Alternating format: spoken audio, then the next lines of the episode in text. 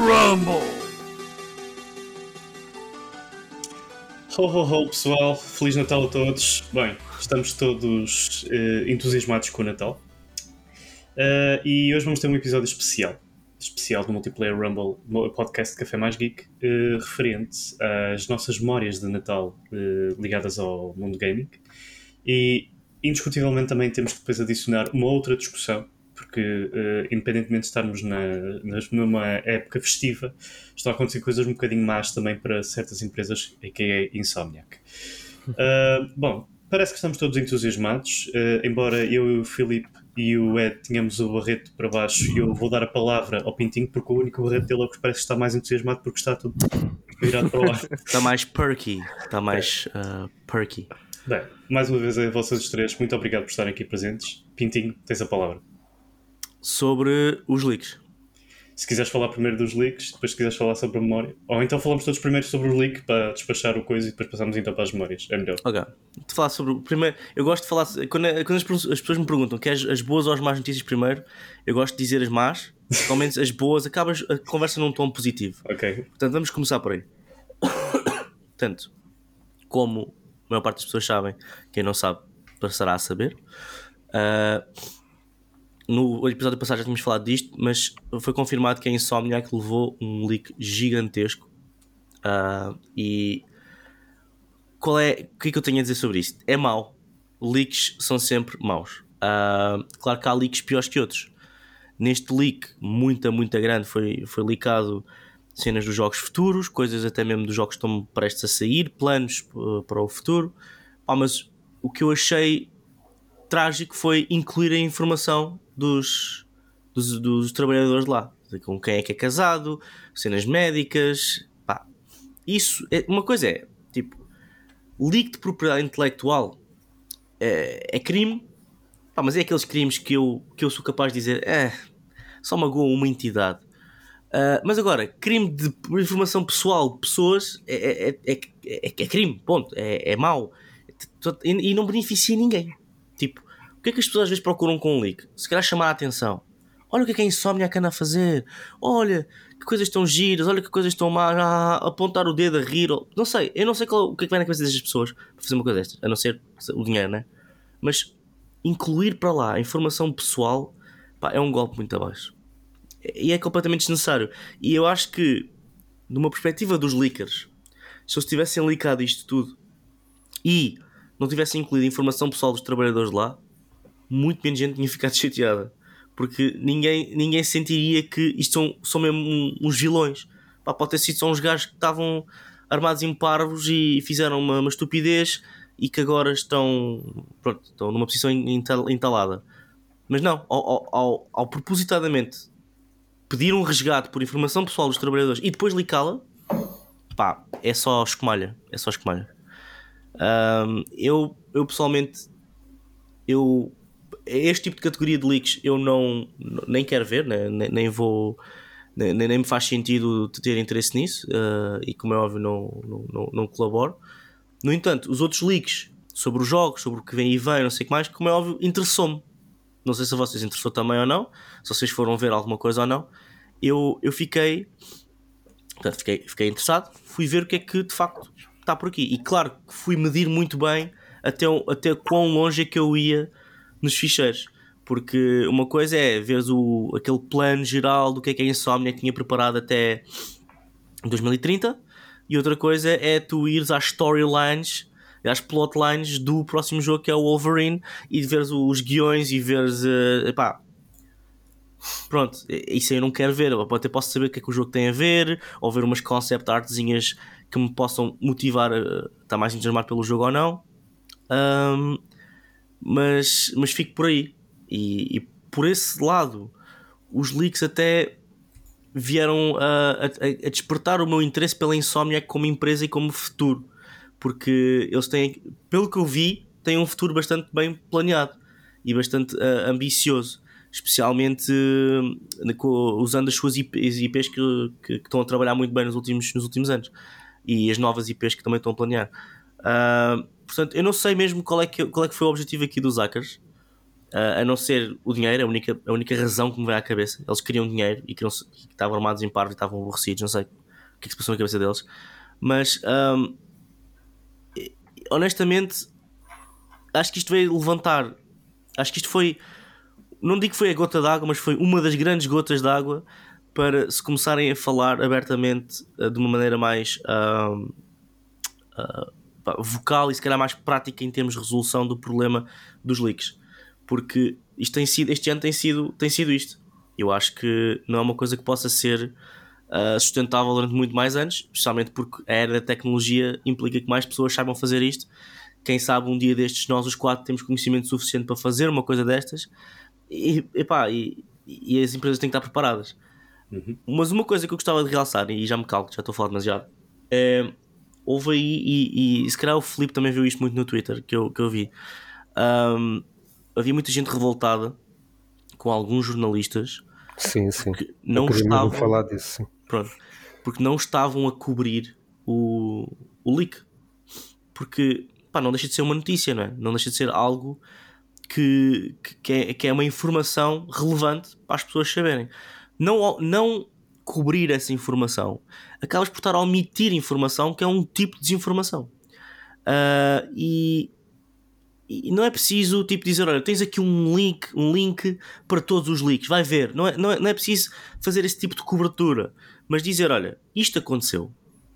E isto é importante que as pessoas saibam que aconteceu, especialmente as pessoas que estão, trabalham na indústria de videojogos ou que pelo menos têm algum interesse é uma notícia importante e as pessoas, eh, as empresas, para protegerem a Insomniac, uh, não partilham, eu acho errado. Eu acho que é, é, a cena, é aquela linha do jornalismo que uma pessoa não deve ultrapassar. Que é mesmo, é omitir coisas, é mentir, no fundo.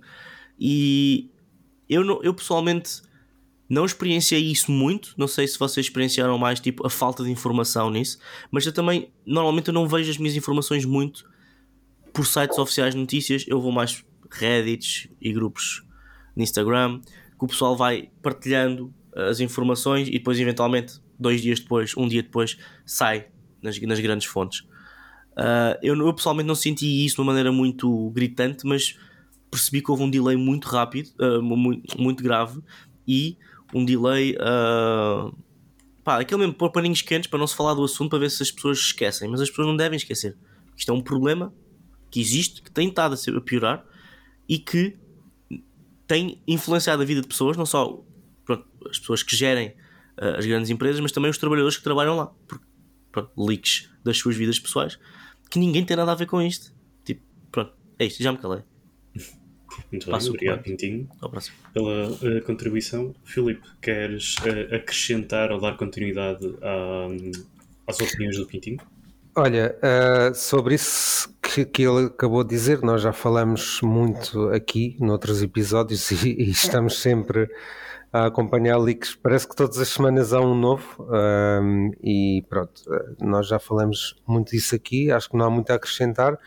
Gostava só de sublinhar aqui que nós às vezes falamos do, em leaks, etc. E depois a palavra já, já é uma palavra inglesa que em português perde logo peso. E neste caso isto foi mesmo um roubo e foi mesmo um ato de chantagem e de, de tentar extrair mesmo milhões um, à empresa. Portanto, não foi só um leak de, sei lá, de como o Pintinho disse há pouco: olha, consegui tirar aqui três imagens do, do próximo Wolverine e vou-me armar em bom e pôr na net. Não, eles tentaram mesmo uh, roubar e pronto, a empresa é Insomniac e eu acho que neste caso a Playstation, na Sony, né? não, não foram nisso e aí eu até acho muito bem porque senão isso iria abrir ainda mais portas para que, não é, que eles fizessem outros estúdios porque quem consegue é, fazer uma, uma coisa destas, não é, a nível informático de entrar e roubar tudo aquilo que roubou consegue fazer muito mais, eu acho que aí eles tiveram um, apesar de virem sofrer com isso, tiveram a, a, a, atitude correta que foi não pagar, não é? Porque neste caso pronto, iam estar a financiar esses ladrões, não é? Que é mesmo assim. O clássico cena não negociei com terroristas. Sim, exatamente. E sobre o, o resto que o Pintinho disse, olha, eu vou, eu vou ler aqui esta semana, o, até foi o André Henrique, olá André, já agora se estás a ver, que partilhou aqui no Twitter de alguém que escreveu é um, é um streamer uh, brasileiro, e ele diz assim, que é o PH, ele diz assim, jornalista que se recusa a cobrir um, um leak como o da Insomnia, que não é jornalista, é PR de empresa. Fingir que informações públicas não existem é, é ativamente desinformar o público, que deveríamos informar, não importa de onde vieram, não é normal ignorar o leak, é medo da Sony. E eu acho que aqui eu consigo perceber o, o porquê das pessoas não quererem fazer, porque este leak parece que teve um, um lado mais pessoal por trazer os dados dos trabalhadores e as moradas, tudo, não é? São informações muito sensíveis. Eu percebo isso, mas a verdade é que na mesma semana houve um leak também da Rocksteady que, entretanto, foi abafado por este, porque uh, foi, uh, este foi muito maior. Mas o da Rocksteady toda a gente cobriu e toda a gente revelou uh, partes do plot do Suicide Squad. E isto revela um pouco a hipocrisia da indústria, não é? Que há estúdios que são protegidos, há outros que não interessam. O GTA foi alvo de tudo e mais alguma coisa no que diz respeito a leak e ninguém veio a público dizer que não não iria cobrir ou sequer incluir links para, para os vídeos no, nos seus canais e nos sites, etc. Portanto, eu consigo compreender o porquê de se tentar uh, proteger o estúdio, mas acho que não, não deve haver essa dualidade de critérios, não é? Devia ser sempre igual para, para todos. E é como o Pinto disse há pouco: uh, o objetivo dos jornalistas é informar. Agora, informar não significa que tenham que expor. Promover, até. Sim, ao promover não é, estas ações, ao expor uh, logo numa notícia, sei lá, uma imagem do Wolverine. Podem dizer: olha, está aqui o link, ou se quiserem procurem, ele está a algures, mas não, não têm que nos expor logo diretamente. E depois cada um aí faz o que quiser como eu fiz, já vos disse em privado, eu vi algumas uh, informações do Wolverine, depois parei porque já era demais, porque eu quando comecei a ver eu não achei que o leak fosse tão realmente fosse revelar tanta coisa. E a verdade é que, pronto, eles conseguiram basicamente roubar roubar muita informação e, e hoje eu, eu vi uh, e depois não cliquei sequer para não ver mais coisas, mas eu vi que já há pessoal a jogar o Wolverine no PC, imaginem. É óbvio que aquilo é um, é uma coisa pré, pré, pré, pré-alfa, certamente. Uh, deve ser uma, uma build ainda muito, muito inicial, obviamente, mas já há pessoal a jogar isso, portanto, imaginem uh, as voltas que isto dá. E pronto, é triste. Olha, a insónia é que não. Eu acho que, da minha parte, a nível assim mais pessoal, acho que a insónia que não merecia, porque é um estúdio até que, que entrega sempre bons jogos e que não tem fama de, sei lá, de de microtransações, de trazer jogos bugados, esse tipo de coisas que normalmente foram manchando grandes estúdios como a Ubisoft, por exemplo. Eu estou sempre a bater na Ubisoft, yeah. mas é só um exemplo.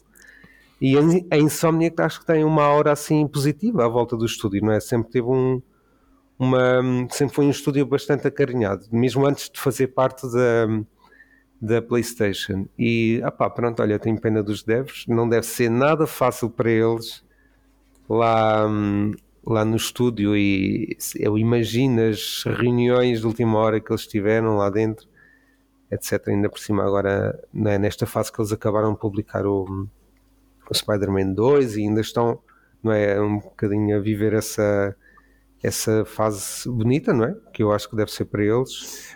E pronto, olha, espero que os deixem em paz e que deixem outros estúdios em paz, mas eu acho que vamos começar o ano, como eu já vos disse, com mais episódios sobre leaks, porque isto, pelos vistos, tornou-se tornou bastante uh, comum. Muito bem. Uh, continuando, Ed, tens o comando. Queres adicionar mais informações ou dar uma outra contribuição ou outra visão sobre o tema? Opa, uh, isto, isto este, este tipo de assuntos é sempre muito complexo porque nunca há uma maneira muito fácil de os tratar, nem, nem... pronto, é sempre muito complexo. Agora, um, eu, eu, não tenho muito a acrescentar, acho que, é, acho, que tá, acho que o que eles disseram faz sentido. Um, eu acho é que neste momento, por exemplo, a questão de, de haver meios que não que decidem não, pronto, não, não noticiar o assunto Uh, eu acho que isso também vem um bocadinho às custas da, de maior parte dos meios atualmente não, não serem meios de notícias, não é? são meios de fazer uh, conteúdo para a net e não sabem muito bem como é que funciona o jornalismo. Aliás, não fazem, não fazem sequer ideia, a maioria deles, uh, porque são meios que não têm, sei lá, se calhar 80% deles ou até mais, se calhar não têm lá ninguém que, que os ensine a fazer isso. São meios que são criados por malta que, pá, nada contra, mas são de outras áreas completamente diferentes e lembram-se de fazer um site ou um blog ou um canal do YouTube, ou seja o que for, e acham que por isso são jornalistas, quando na verdade, pá, desculpem lá, mas não são.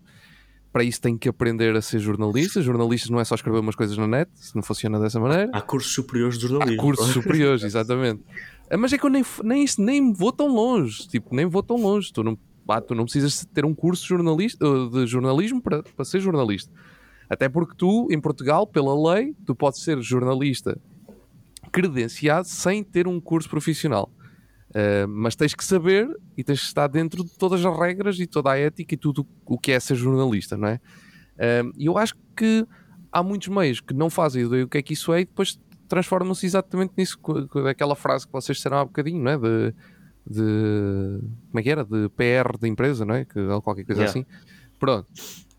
Um, pá, e é estes meios assim que, e, e, e, até um bocadinho contra, contra o próprio Café Mais Geek, nós acabamos, como apesar de termos malta da comunicação e malta do jornalismo dentro do site, um, somos um meio que acaba por ser, e isso depois falo de um, de um outro lado, não é? temos esse lado todo que eu, que eu acabei de falar, e depois do outro lado, que é muitos meios como nós, que até têm malta que está dentro da área, mas que depois é meios que, que funcionam como hobby, pá, e nós simplesmente não, não temos o tempo para fazer o jornalismo que gostaríamos de fazer. Um, pronto, e acabamos por muitas vezes, uh, muitas das nossas notícias, não todas, mas muitas das nossas notícias acabam por ser realmente uh, comunicados que, que, as empresas lançam. Isto não tem nada a ver com, com, com o leak, ok? Só estou aqui uh, a falar um bocadinho de toda esta questão de, de, de, de eu hum, perceber porque é que isto acontece, não é? Porque é que estes meios, alguns deles, um, se recusam a divulgar esse tipo de coisas, porque lá está, nem fazem ideia como é que isso funciona e o que é que eles acham. Ok, uh, a Insomniac passou por isto, por isso agora temos que, é, que ser amiguinhos deles e, e, e, e não divulgar, não é? Porque isto é muito mal divulgar. Mas aqui não se fala em divulgar o leak, a questão é essa: é informar que houve esse acontecimento, que houve muita coisa que veio cá para fora e que há aqui um, um roubo, houve, houve, chantagem, houve etc, etc, etc, etc. Tu, como meio de imprensa, tu não tens que divulgar o leak, não é? Porque isso aí é estúpido. Quer dizer, aí é que tu estás a dar plataforma ao leak. Tens que informar as pessoas que realmente isso aconteceu e que há um problema sério nestas, nestas questões de leaks que, pronto, que têm sido cada vez mais, mais comuns, como o Pintinho disse há um bocadinho, cada vez mais malta tem capacidade para e, e começa a ser cada vez mais difícil uh, fugir a estas coisas. Pá, uh, yeah, e, é preciso informar, sim, é preciso informar que estas coisas acontecem, que são uma realidade, que há este problema, não é esconder de todo, uh, seja de que empresa for, seja de que marca for, seja de que estúdio for, não interessa, seja de que área for, porque isto não é só nos videojogos, nós aqui estamos focados nos videojogos, mas isto acontece em todo lado, não é?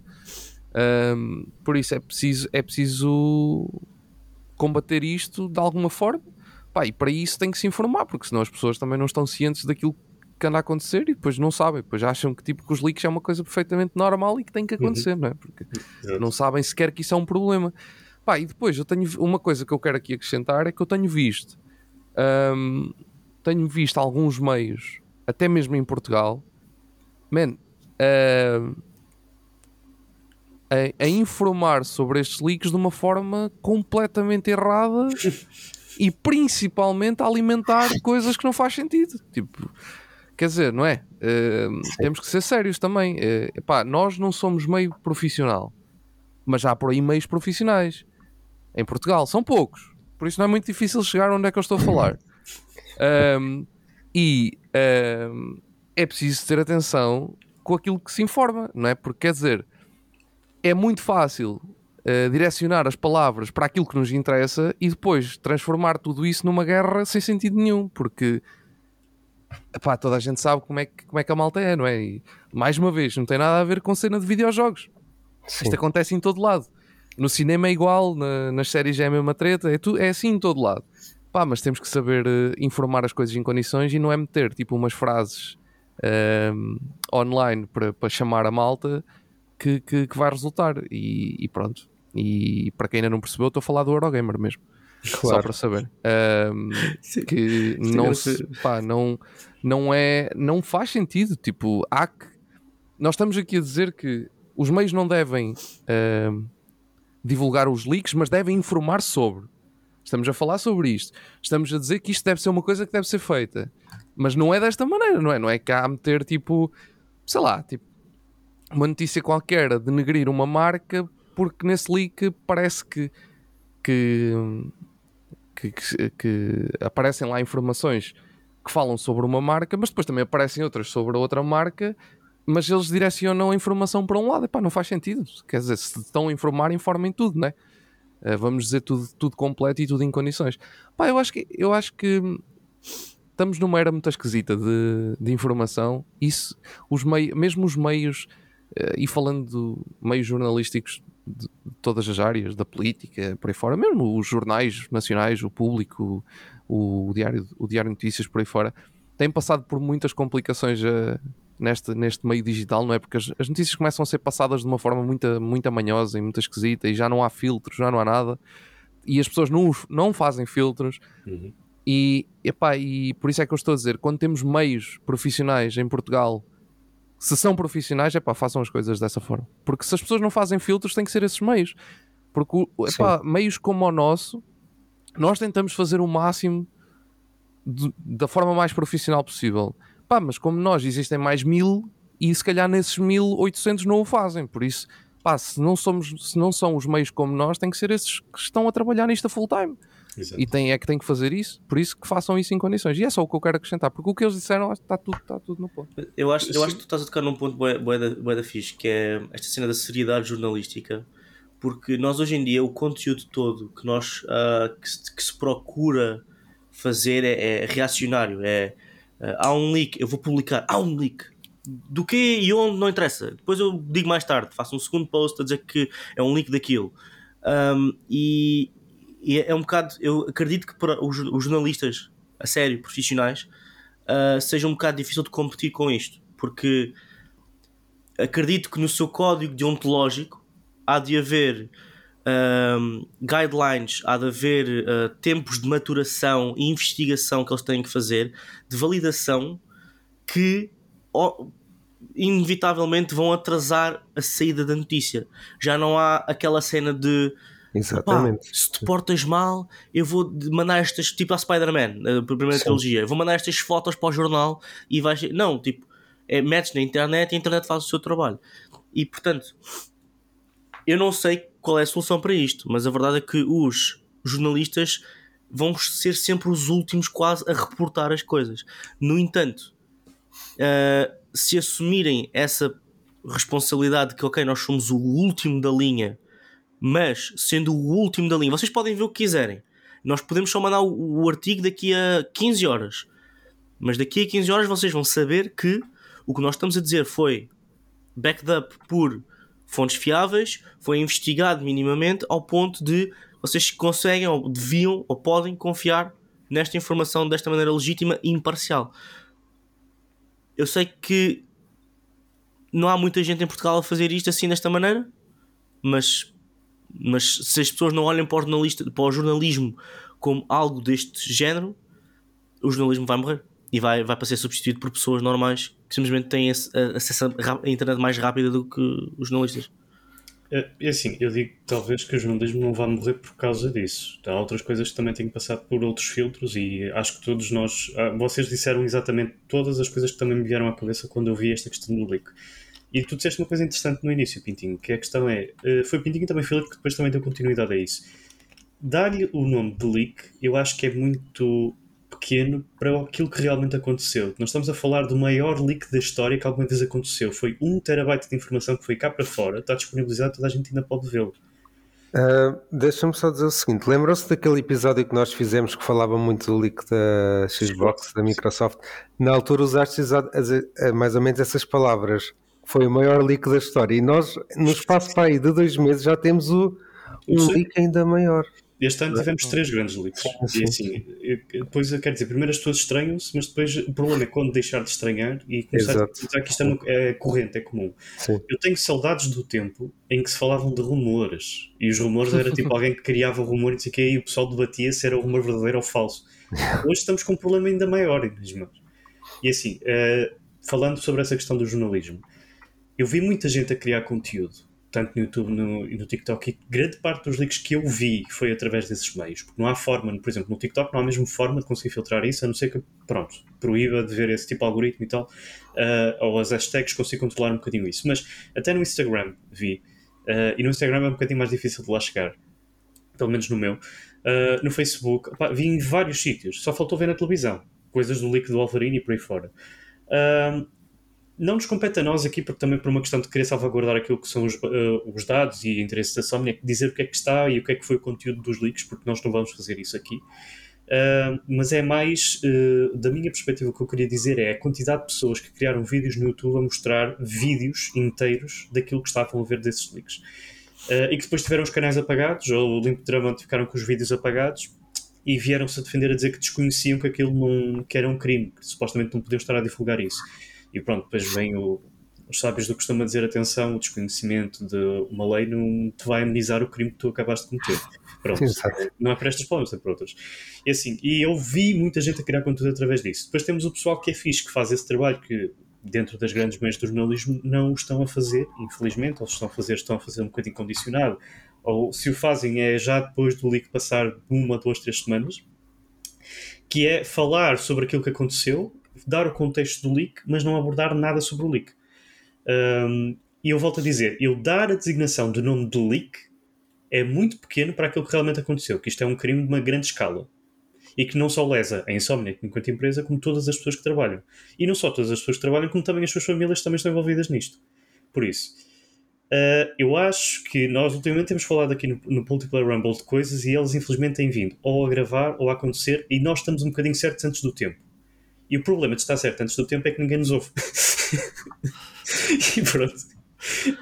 Yeah. Uh, opa, eu acho que podemos então terminar só com este tema porque Gostava só, só, desculpa força, força. só dizer o seguinte sobre há pouco que falaram aqui do rigor jornalístico e sobre essa pressa de querer dar as notícias esta semana por causa deste leak tivemos um exemplo perfeito que foi uh, e não foi só o Eurogamer Portugal foram muito, muitos sites e e o Game Rant, por exemplo, que eu tenho aqui aberto, o Game Rant, eh, não sei, deve ser dos Estados Unidos ou assim, mas escreve em inglês, uh, que ele diz aqui uh, um leak da Insomniac prova que Ratchet Clank Rift Apart, o jogo que eu recomendei a semana passada, por acaso, eles dizem foi um financial flop.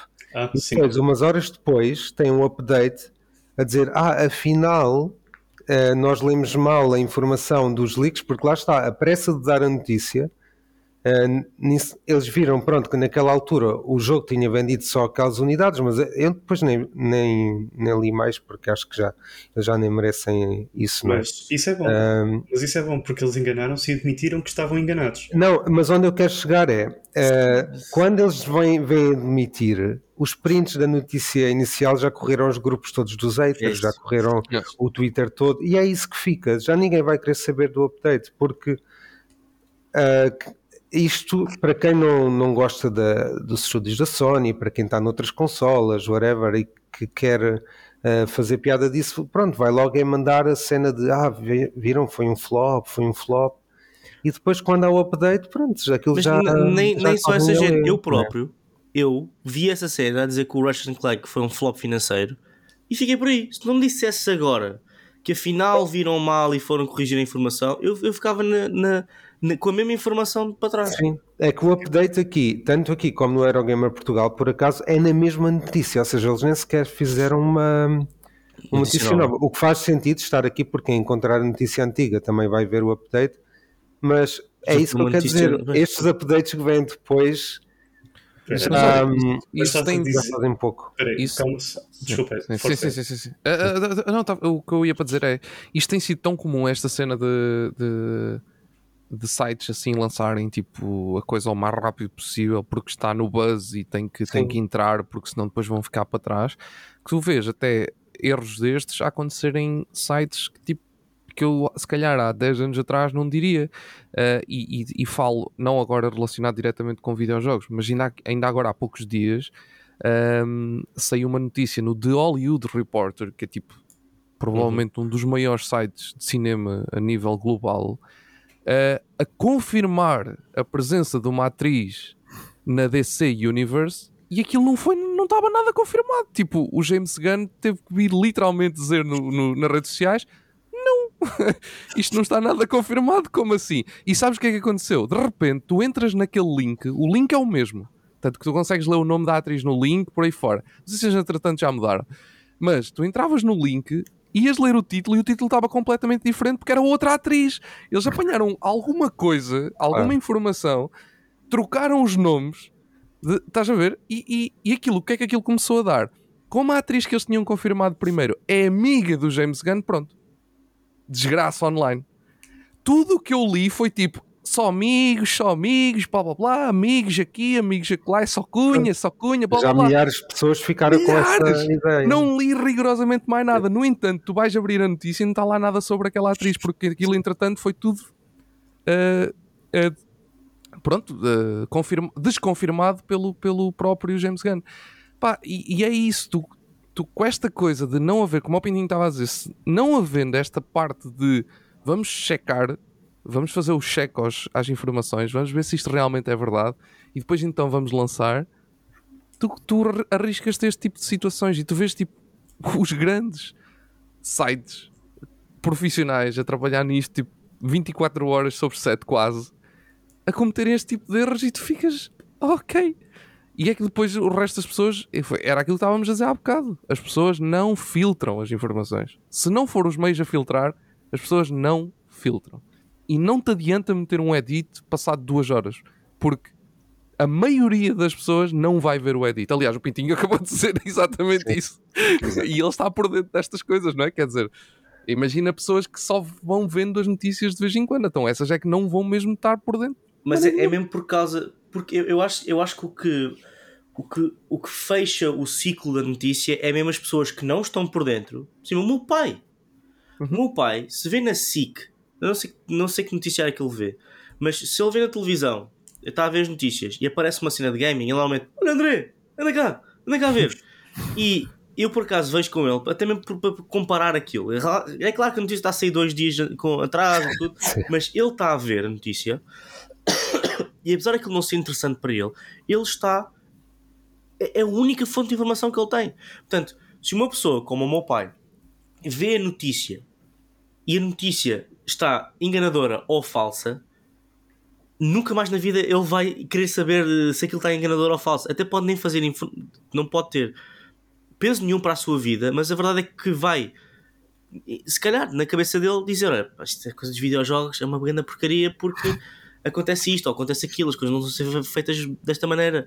Pá, não sei, esta última pessoa, a- pessoa que não sabe, mas depois de repente sabe, a pessoa que não, nunca jogou videojogos na vida, mas de repente está a receber uma notícia de videojogos, esta pessoa está a ser desinformada ativamente ah, porque normalmente eh, estas notícias só, só fontes de notícias bastante fortes é que chegam a estas pessoas. E se estas fontes fortes chegam a estas pessoas e as notícias estão erradas e têm que ser editadas, não sei o quê, não há Exatamente. credibilidade em lá nenhum. Que Eu, eu, eu, eu- hoje em dia eu confio mais no Twitter e no Reddit para apurar a veracidade das cenas do que num jornal. O que não é, não é, não é suposto. E atenção, nós falamos isto para os videojogos. Isto não é só nos videojogos. Isto, Sim, isto sim, tem em todo lado. Isto tem em tudo e mais alguma coisa. Nós, tanto que ah, ah, nós, nós temos o caso, e isto já é um bocado fora do gaming, nós temos o caso da CMTV que notícia reacionária e as pessoas É diziam: isso. Ah, CMTV é isto, a CMTV é aquilo, a CMTV. Mas toda a gente vê CMTV. E É a CMTV agora é uma das maiores de Portugal porque tem público. É. Depois o pessoal que vê, ah, é uma guilty pleasure. Ah, é, é- é como ver Big Brother e coisas assim. E, e damos um aqui um círculo, né? voltamos ao mesmo. Quais são os sites mais visitados? São os que estão sempre a fazer Flame Wars e. Não, é? Console Wars, Phone Wars, pá, chama o que quiser. Pá. Eu, é isso. Na hora de clicar, pensem, pá, será que isto é bait? Será que só é tipo o título chamativo para eu clicar aqui de propósito? Pá. E, e nem é só isso, Francisco. Eu acho, eu acho que é, é também a cena de. Até pode, ser um, até pode ser um título chamativo para a pessoa clicar. Eu, eu sou muitas vezes vítima disso. Mas eu, eu olho, eu, eu faço questão de ler, e pá, e faço, mas eu questiono-me, tipo, qual é a fonte? Tipo, se as pessoas não metem lá fonte, se as pessoas não dizem "Ah, aquele gajo fez o quote, não sei o quê, eu começo, eu começo a pensar, ok, isto é, fonte é Trust Me Bro, ou as vozes na minha cabeça, não sei. E eu, eu tento ter este discernimento. Ah, e acho que as pessoas, toda a gente devia ter este discernimento também, porque senão somos ovelhas. As pessoas dizem-nos uma coisa e nós vamos atrás. E, pá, pronto, Né? meh. Né para isto tudo, que é mesmo termo. Bom, eh, tem mais algum aspecto que querem tratar para o presente tema? Não. Vamos Ok. para o tema de Natal, vá. Vamos então agora sentir assim o calor Yeah. de uma lareira a acender, umas bolachinhas de gengibre. Nice. Não quero chegar em Portugal, pronto, não sei se o pessoal Gengibre e canela. do Tens no Brasil. IKEA? Tens no IKEA? Tens, tens. E também podes fazer as casinhas. Também é fixe. Tem aquela colinha especial. Bom, eh, para além disto, para além deste tema, eh, que nós tínhamos obrigatoriamente que falar, porque pronto, é, é uma bomba autêntica, eh, vamos então abordar uma outra situação por causa de estarmos na época festiva de Natal, eh, que é a nossa melhor memória ligada ao, ao- à indústria gaming, mas relacionada também com o Natal. E pronto, vamos entrar aqui um bocadinho na nostalgia de cada um. E eu pergunto, começo por perguntar, outra vez pela mesma ordem, ao Agente P, Agente Pintinho. P. Mano, a GTP não era a cena da Kim Possible. Não, era do Phineas e Ferb. Ah, do Era. Finas e Ferb, pois era, exato. Mas Pintinho também serve para ele. A vê. Ah, Um. Então, ahm, o Natal é é aquela época que traz boas memórias em todos os aspectos, mas claro que no, no gaming as, as melhores memórias que eu tenho é, é, é, é de basicamente jogar sozinho. Ahm, ah, porque pronto, na minha casa sou a única a jogar, não tenho irmãos, só tenho uma irmã que nunca quis saber disto. não- Portanto, enfim, a, minha melhor memória, ou- ou quando eu olho para trás e quando eu quando eu quando me bate a nostalgia do, de quando era adolescente ou criança, era de quando recebia um jogo de Natal que eu queria muito. E, e depois ia pronto, quando depois das prendas serem todas ah, desembrulhadas e o pessoal ia todo para a cama, toda a gente bebeu chazinho, eu ia jogar. Eu ia jogar porque era aquele dia em que um gajo podia desfazer-se todo a a jogar sem ninguém eh, me chatear. Mas acabei de receber o jogo, não é? Oh mãe, tens que me deixar ficar acordado até mais tarde. E, e, e, e pronto, e claro que há uma evolução que havia uma altura em que eu recebia eh, eu- eu- os meus jogos era tipo, olha, toma lá este expansion pack para o Sims 3 e eu ia logo jogar o Sims 3, tipo, ia jogar o, o Teenage Life, sei lá o que é que é, não sei, já não me lembro nada disto. Um, e, e claro que depois também na PlayStation 2, olha, toma lá. uh, eu lembro-me, aí eu lembro-me, bué da bem, recebeu Kingdom Hearts 2 no Natal. Eia, man. E eu fiquei bué da feliz porque não sabia que havia um 2. Não fazia ideia. E, e, e- e, tipo, simplesmente apareceu: olha, gostaste bem deste jogo, gostaste do 1, estiveste aqui a jogar, toma lá o 2. Senti-me valorizado, senti-me ouvido, senti-me visto. E depois, toma lá, um jogo que não sabias que existia. E eu adorei receber, e depois, obviamente, venho para o meu quarto, ligo a PS2, CD lá dentro e joguei até de manhã. Ah, até me dizer, tu não estás acordado? Eu, ah não, acordei mais cedo. Acordei mais cedo, estava tão entusiasmado para jogar isto. E claro que não dormi esse dia e deu para perceber a meia da tarde que eu tinha feito direta. E as minhas memórias acabam por ser muito esta cena, né? É receber aquele jogo que eu, que eu sempre quis ou que nunca sabia que queria e, e jogar. Claro que as- estas memórias vão ficando cada vez mais tristes ao longo do ano, porque já não recebo jogos há muitos anos, sou eu que os compro para mim mesmo. Um, e aliás, neste momento, a minha prenda de Natal, que também é prenda de Natal para os meus subscritores, está aqui. Eu que comprei. Uh, se quiserem, posso fazer unboxing ao vivo aqui no podcast. E portanto, é claro que chega aquela noite de Natal, agora chega a noite de Natal, pá, e ir jogar é, é só mais um dia normal ou não tem aquela magia, mas lembro-me que houve uma, uma zona muito especial da minha vida, eram tipo 3 ou 4 anos, em que depois do, do Natal, uh, depois da, da véspera de Natal, depois de receber as prendas e tudo mais, uh, eu ia jogar com os amigos, fazer também notada. E uh, já foi, acho que já foi, já foi na altura da PS4, provavelmente jogar Fortnite ou uma cena assim, em que nós todos em uníssono sabíamos que tínhamos ali um free pass para, para jogar, sem, sem, sem julgamentos, e nós decidimos jogar juntos e não os jogos que tínhamos acabado de receber ou que. Pronto, whatever. Portanto, estas são as minhas memórias mais queridas de Natal. Muito bem. Uh, Filipe, passando agora o comando para ti, quais são os teus Vou voltar a falar num jogo que falamos aqui há bem pouco tempo, eu já vos tinha dito que é o Red Dead Redemption. Uh, porque é engraçado que o Pintinho falou agora nisso, na questão de receber uh, jogos como, como prenda, não é? E, e, eu também sinto isso porque hoje em dia já sou sempre eu a, a comprar. Mas este realmente foi uma, foi uma prenda da, da minha irmã na altura. Ela tinha estado uh, no Reino Unido e quando ela voltou a casa, ela trazia-me este jogo. Ela sabia que eu já o queria há algum tempo. E eu lembro-me de começar a jogar nessa mesma noite e vou ser sincero, assim a cena de cowboys, etc, não é muito não é muito um tema que, que me puxe, não é? Mesmo a nível de filmes, etc. Mas na altura eu queria muito jogar porque toda a gente dizia que era que era o jogo do ano, que era um jogo incrível e depois, claro, era da Rockstar, não é? E, e eu disse, ok, eu quero muito jogar, quero experimentar. E eu lembro-me de começar a jogar nessa noite de Natal e de ficar completamente tipo colado e sem palavras com o que estava com o que estava a ver à minha frente. Na altura estava a jogar na, aqui na 360, na Xbox, e na altura, claro que nós agora olhamos para estes gráficos e já achamos que são um pouco atrasados, não é? mas na altura isto era muito, muito à frente e foi uma memória que ficou, que ficou muito bonita também porque acho que ter essa questão de ser uma oferta, de ser neste caso uma prenda da minha irmã, uh, acrescentou ainda mais a isso. Que se calhar se fosse eu a comprar, é óbvio que eu ia gostar do jogo na mesma, não é? Mas ia ter, uh, ia ter um sabor diferente. E ainda nesse contexto, há outro. Eh, estes jogos não são nada natalícios, mas pronto, mas que é o Batman, o Arkham, o Arkham City, que eu só joguei a Game of the Year Edition e ele tinha saído por essa altura, outubro ou novembro, e eu joguei também na altura na altura do Natal e o jogo até tem algumas coisas assim natalícias, se, se eu posso dizer, aqui na série Arkham. Um, e claro, foi um jogo, é um dos meus jogos favoritos de sempre. É o meu jogo, o meu jogo favorito da, Rocksteady, este aqui.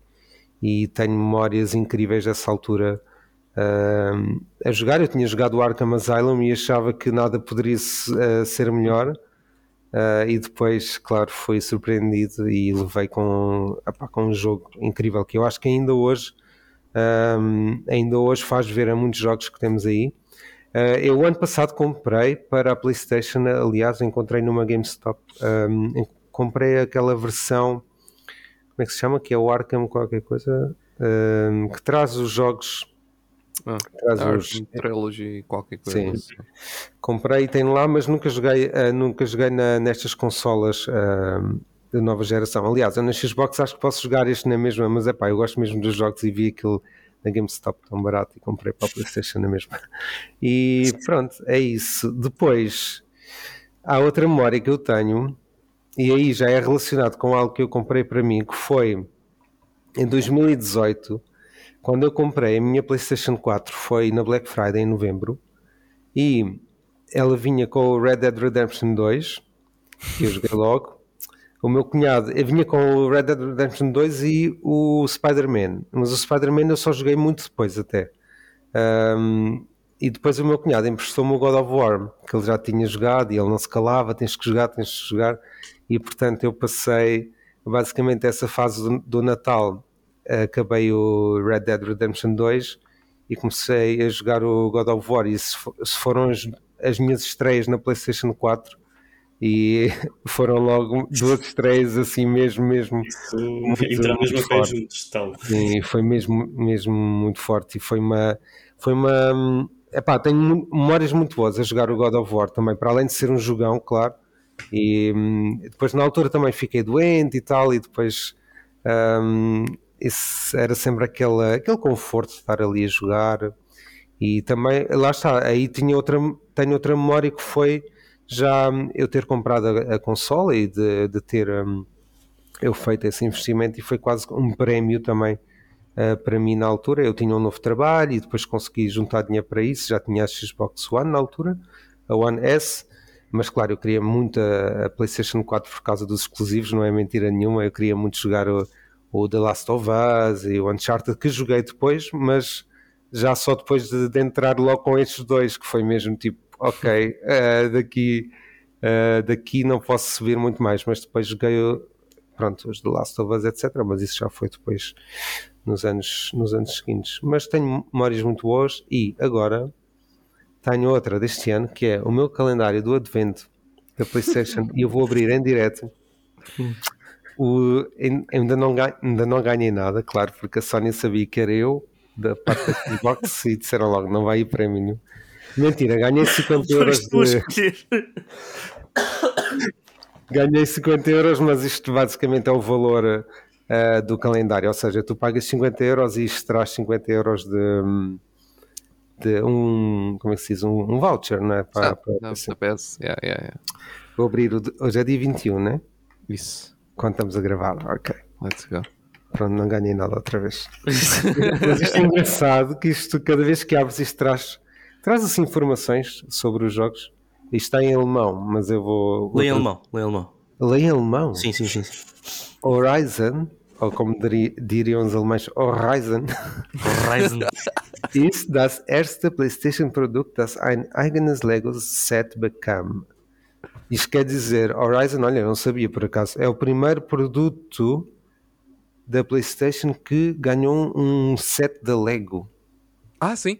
É Aliás, o meu, o meu Fabiano, lá Fabiano, ele tem aquela. Uh, como é que se chama? A girafa. Sim, a girafa. Tem, Exato. Girafa, sim. sim. Yeah, e isto basicamente, uh, quando não ganhas nada, pronto, isto traz sempre informações engraçadas sobre, um, sobre os jogos e sobre a história da PlayStation.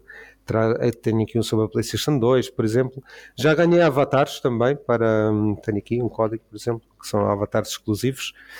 E depois podes ganhar um PSVR 2, uh, mais vouchers de 100 euros, etc. Mas isso depois é só feito no final do ano com o código que isto traz aqui. Vamos ver se vou ganhar ou não. Já agora, PlayStation de Portugal. Nós gostávamos de ter isto em Portugal também, porque isto é uma coisa engraçada.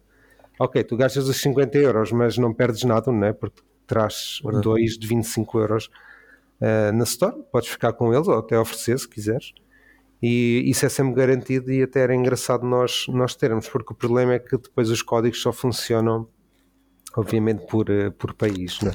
Mas olha, não, não há isso, mas há aquilo que eu já falei no episódio anterior. Ah, é verdade, sim. Estes postaizinhos de Natal, que eu por acaso já tive a, a escrever boés, ainda não consegui enviar, mas já estive a escrever para caraças.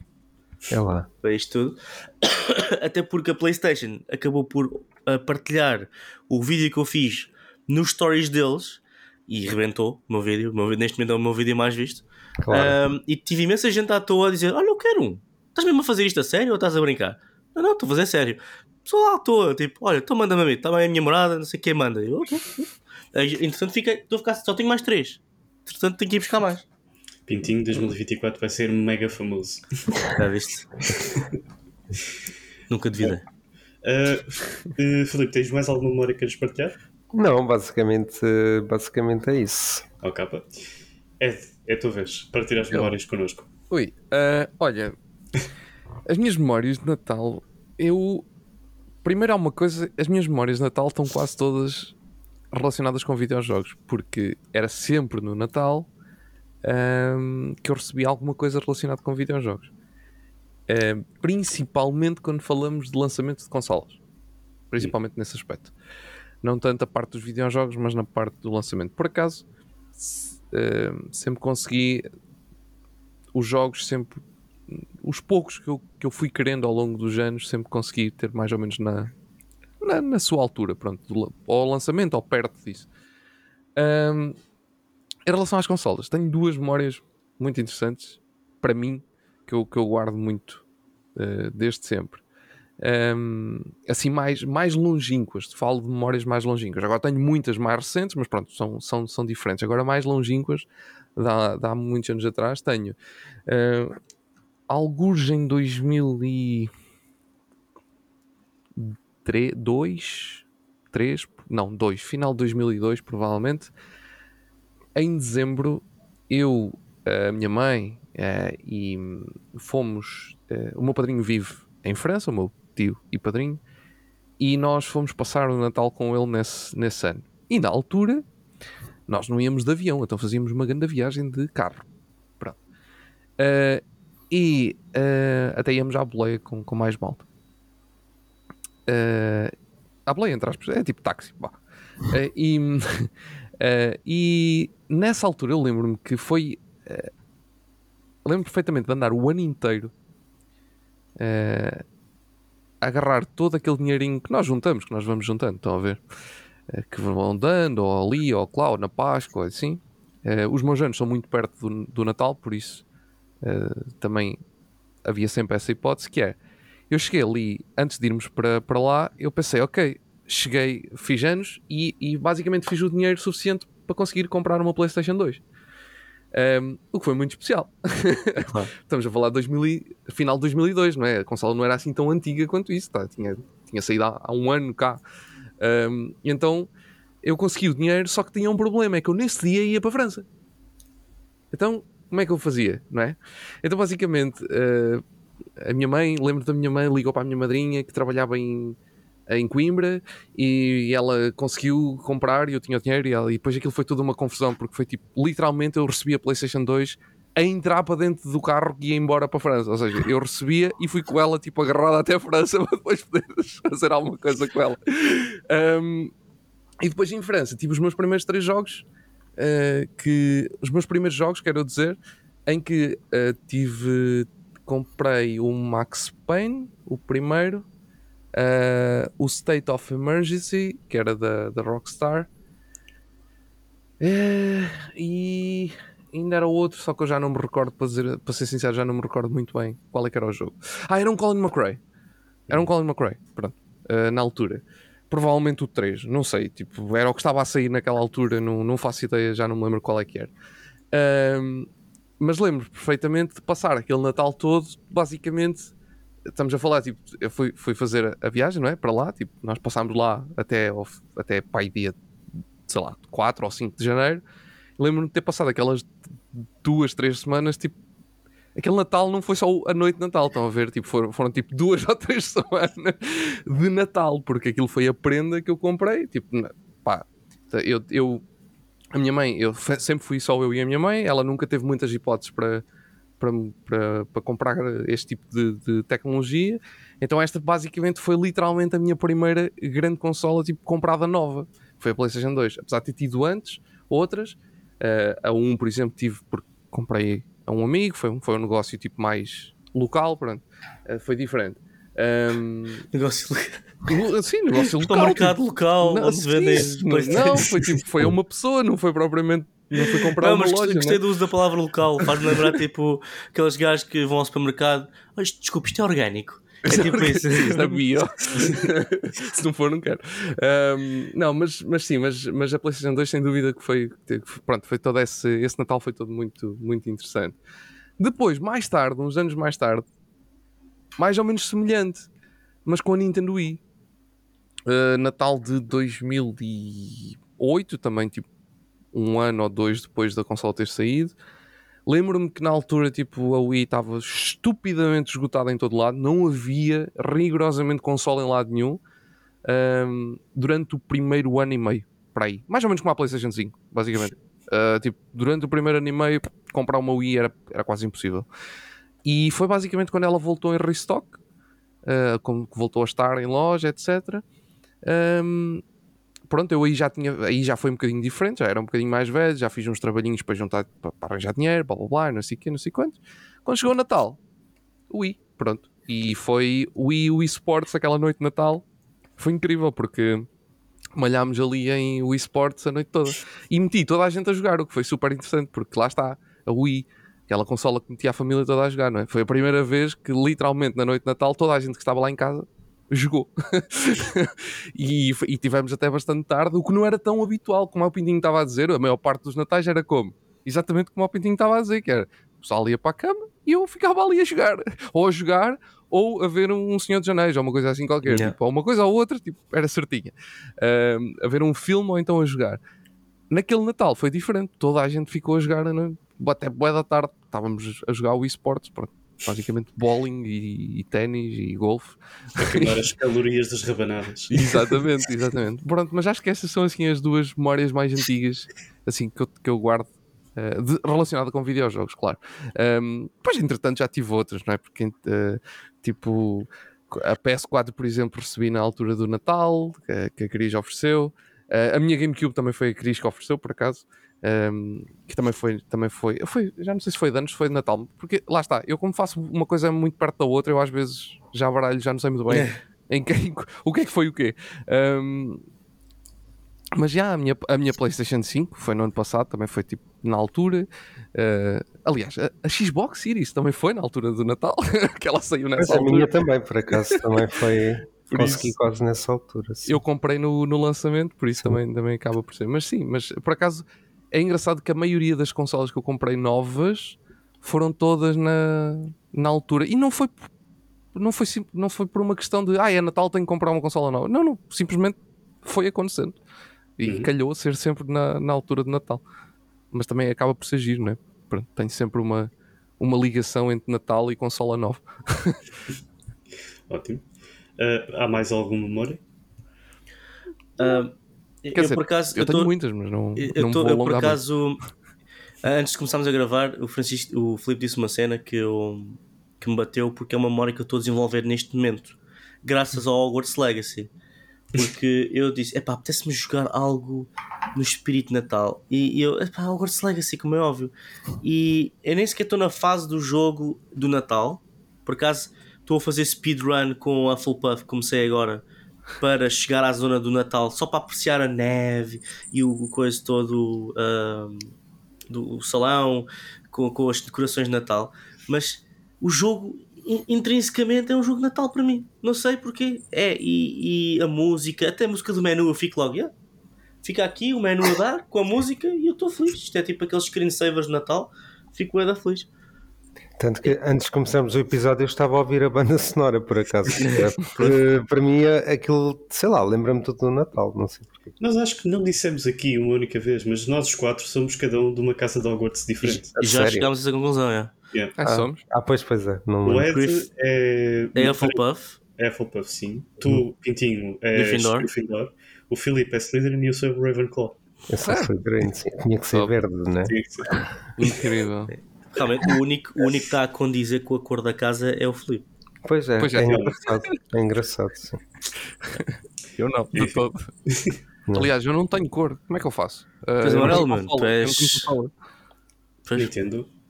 Não, a Nintendo é vermelho. Sim, é? És o Pokémon Azul é Yellow. Playstation. Tem Pokémon Yellow, assim. É Sou da consola Pokémon Yellow. Acho que sim. É. Acho que, acho que isto fica mesmo bem aqui neste podcast. Ser uma coisa desta. Ninguém vai ouvir, é Natal, toda a gente perdoa. Epá, eu, sendo muito rápido, de memórias que tenho do Natal, eh, opá, foi na altura em que eu já tinha recebido a, a consola, a PlayStation 1, e naquela altura o pessoal comprava a PlayStation. Eu acho que foi na loja em que o meu pai comprou, vinha também com uns discos que eram vários demos em que jogáveis. Um desses discos de demos jogáveis era o Tekken 3. E eu lembro-me que gastava, sem exagero, pai, duas ou três horas de- depois de chegar da escola a jogar contra o meu pai no Tekken. E só tinha dois personagens: era o Eddie Gordo ou o Shaio. Não tinha mais ninguém. E no, nesse, nesse Natal, sem eu estar a contar, nem o meu irmão, pura e simplesmente eh, o meu pai chega à minha beira e dá-me isto, que é o jogo. Uhum. e está tudo, tá tudo certinho. Tenho Tá, exatamente essa cópia. Pronto. Igualzinha. A única coisa que não tenho é só aquela da parte da frente que, que era a cena da- que não é tipo a capa, mas pronto, na altura tinha tipo uma espécie de folhinha a fazer de capa. Mas tenho o livreto, tenho coisas e o disco ainda funciona, porreirinho. E eu guardo Ah, isto tem- como- Da altura do Tekken 3, provavelmente a sleeve que trazia era aquela da, da- Como é que se chamava? Da Play Games ou não sei o quê, que tinha tipo uma série de jogos em. em Sim, Essas sleeves vinham sempre em boas Sim, jogos da PlayStation sempre, 1. sempre. Ah, eu tenho lá boas sleeves dessas guardadas. Eh, E eu pensei, da minha mãe. eu pensei que o jogo era aquilo, mas afinal eu ainda tipo, tinha aqui 6 anos, 7, e para não te dar-me o jogo mesmo por completo, eu vi que havia mais de uma personagem para lutar. Pronto, olha, posso dizer que passei um bom Natal à porrada com o meu pai, à porrada com a minha prima. Pronto, era toda a gente à porrada no bom sentido dentro do jogo, não à porrada disso. Ahm, para além deste jogo que eu simplesmente não estava a contar e foi como realmente introduziu, como eu também já partilhei uma vez com a questão do mundo dos videojogos, inclusive na, na consola PlayStation 1, foi quando eu recebi uma outra consola, eu vou falar agora da, de outra consola, que é a Xbox 360, em que eu não estava absoluta, não estava mesmo à espera de receber aquilo. Foi tipo, olha, temos aqui uma última caixa, ah, e esta é para ti e para o teu irmão. E nós os dois ficamos assim olhar, o que é isto? Vai ser daqui um cão ou qualquer coisa? Não sei, tipo, estava a mesmo à toa. Começo a abrir e eu vejo só o logótipo. Foi a primeira coisa que eu abri, mal rasguei o embrulho. 360 Xbox e eu, não acredito. e pronto, ainda vinha também com um jogo que era o Banjo Kazooie e depois o meu pai também conhecia um tipo eh, lá de uma loja em que ele vendia praticamente os jogos que eram recondicionados a um preço espetaculares. Eu posso dizer que eu joguei praticamente tudo. Ele também emprestava os jogos para o pessoal, por exemplo, eu chegava à casa, jogava alguns e testava e depois voltava outra vez a dar. Tive, não precisava de comprar diretamente, mas havia esse sítio fixe. Por acaso não tive, porque grande parte dos jogos que eu tive eh, não os tenho, mas que joguei, joguei. E foram muitas e muitas horas a jogar na, na 360. Tiveste quase uma versão alfa do Game Pass. Praticamente, praticamente. Ele era daquelas lojas tipo de. Pá, hoje ainda temos a SEG, mas era aquelas pequenas lojas de eletrodomésticos, ele também vendia jogos. Só que como não Ah, era uma era loja. bué comum. Yeah. Era, mas tipo, não vendia assim, tipo, era mesmo uma loja pequenininha ali na Territa, tipo, não havia muita gente a ir lá. E eu, olha, ah, há boa de gente que só me vem vender jogos e não vem comprar jogos, queres tipo, ficar com este tipo por 10 euros? E eu, isto custa 30. E eu era burro a dizer, isto é, custa 30. Ele, 10 euros é teu. Eu, pronto, siga, tchau. Fiz de negócios com isso. Os Guitar Hero, eu quase que tive todos e até mesmo a, a guitarra por um preço que ele fez espetacular. Foram tipo 100 euros, eram os jogos todos do Guitar Hero. Desde o 3 até ao, ao Tour. É, Nunca mais fizeram um jogo desses. não, mas atenção, poderá acontecer por causa do Fortnite qualquer coisinha engraçada. Mas vamos É. ver. Epá, e são talvez as grandes memórias para além pronto, de estar em família, de partilhar estes momentos e eu acho que mais, é, o bom do Natal é não estarmos à espera de receber estas coisinhas que são estes brindes, porque pronto, já podemos não acreditar tanto no Pai Natal ou acreditar nele, mas ele manifesta-se de outras formas e muitas das vezes é das formas que menos esperamos. Bom, eu espero que não haja crianças a ver este episódio, senão já descobri que o Pai Natal não existe. Mas pronto. anyway, Oh. Espera, Existe. como assim não existe? Existe, existe, existe, Ah. existe nos nossos corações, no Polo Norte ou no Polo Sul. Não pode, é, Eh, Mas eu pedi-lhe o GTA 6 para este Natal. Achas que ele traz? ficar complicado. Eu, por, muito, por muito que digam, olha, e tal, Mas, não sei o que é que. Filipe, isso seria o Pai Natal dar um leak e nós não queremos Pois. que o Pai Ah, Natal dê Dá leaks. literalmente o leak. Não é um leak, dá um leakzão. Leakzão mesmo. O leakzão. Bom, É, exclusivo para ser mais geek, imagina. sim. Bom, eh, partilhadas as memórias, eh, acho que podemos passar para o próximo segmento do nosso podcast, o Buffy o Nerve. Rumble! É. Isto posso dizer que para o ano, se vocês gostam do Pintinho a borrar, vocês vão ter surpresas para cada segmento. Vamos pôr o Pintinho a chorar, a dizer Rumble. Estou a brincar. Rumble! Ok. Exato, ok. Ah, bom, uh, que- queres eh, começar? Agente P. Ah, sim, senhor, agente F. Ahm, Seria Def só se fosse quê? Fox, mas não dava. Foca. ah, agente. Foca. Agente Tem que ser uma Foca. foca. Mas o Filipe era o quê? Também é F. Hum, Feneco, que é tipo uma raposa, uma raposa do deserto, que tem as orelhas gigantescas. Eu tenho as orelhas grandes, ser. extremamente específico. Yeah. Passámos de raposo, de fox. Para. o meu nerve desta semana é hum, uma notícia que eu vi há, há pouco tempo que o Call of Duty ah, que sairá em- é um rumor, é, é, é o que é, Ou- que será um basicamente um Black Ops 2, uma sequela do Black Ops 2. Pá, nós sabemos que o Call of Duty não tem nada a tomar boas decisões. Pá, porque é que eles não largam a nomenclatura, pelo menos largar a nomenclatura antiga de Modern Warfare, de Black Ops, pá, é, é, usar um piggyback para os, para os fãs antigos que têm capacidade financeira para comprar o jogo e que são enganados. Porque o Black Ops 2 é o, o, Black Ops que as pessoas mais gostaram da saga inteira, em, em, geral. Não, não é o meu, mas em geral é o Black Ops que as pessoas ficaram mais agarradas. Um, e dizer logo, Martin, ah, isto é uma sequela tipo Black Ops 2, é o pessoal, uh, será que é desta? Mas depois não é. As pessoas vão comprar o jogo, vão uh, jogar, vão ficar desiludidos. O, o, o God of War, o Kratos, vem dizer mal do jogo toda a gente fica aziada e toda a gente perde. Como é que eles continuam a fazer estas coisas? Pá, material original. Quando? Para quando Activision? Para quando? Tipo, é só isto. Isto é o meu. O meu nerf. Um, o meu buff é, é um bocado meme. É um, é um meme. Aquele jogo que nós já falámos aqui no podcast, que é o The Day Before. Aquele sucesso tremendo de, de vendas e de crítico Uh, como vocês sabem, o jogo foi basicamente uh, recalled, não, há, não se vende mais o jogo, não se. Enfim, não conseguem obter mais o jogo porque o jogo está tão mal que foi uh, posto de parte, a empresa acabou. faliu e não se sabe até quando é que os servers vão manter o jogo ligado. Uh, mas há pessoas. Pá, isto é, é, é, tipo. É como se fosse uma cripto neste momento. Tu tens este Pokémon raro e há pessoas a vender chaves para o jogo que pá, tinham lá e não usaram até 300 dólares. Porque, e eu consigo, eu consigo perceber porque eu próprio fiquei com fiquei, opa, este jogo está assim tão mau ao ponto de falir uma empresa. Eu quero jogar. Portanto, eu não dou 300 dólares por um jogo, seja ele qual for, muito menos o pior jogo de sempre.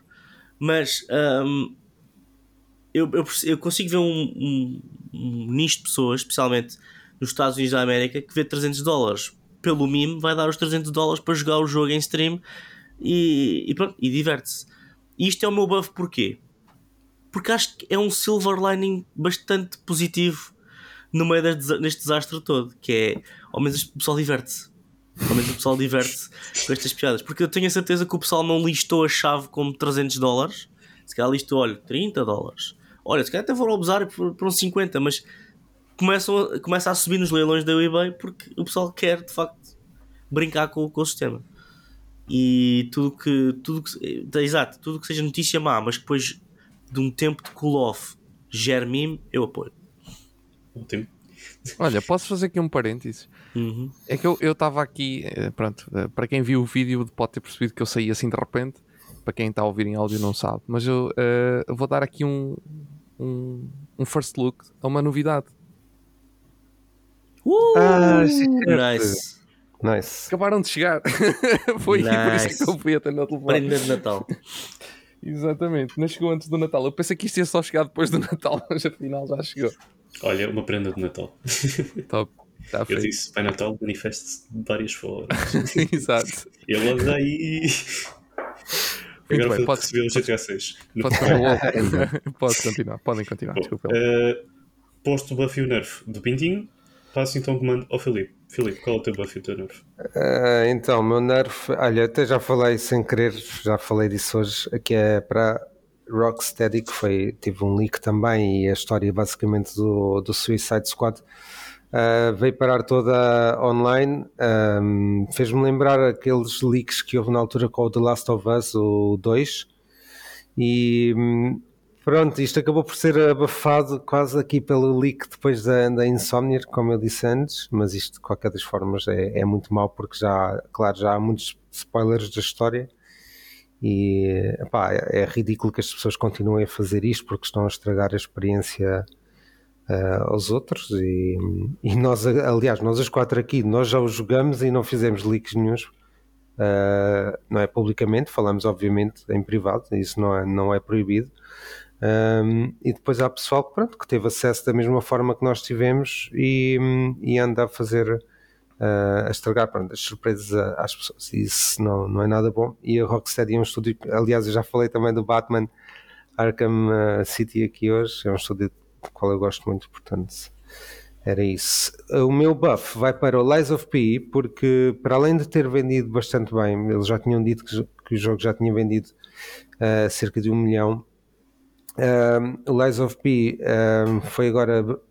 os produtores vieram elogiar também a entrada no Game Pass porque obviamente fez o, o jogo chegar a, muito, a, muito, a, muitas outras pessoas que se calhar por ser um Souls-like tinham eh, assim dificuldade em comprar porque não sabiam se iam gostar ou não e o jogo chegou a muitos jogadores e para além disso o Lies of P vai ter vai ser adaptado a outros meios, ou seja, pode haver um filme, pode haver uma série pode haver uma animação, ainda não se sabe o que é, mas o estúdio já confirmou que, devido ao sucesso do jogo, uh, conseguiram já alguns uh, contratos nesse sentido.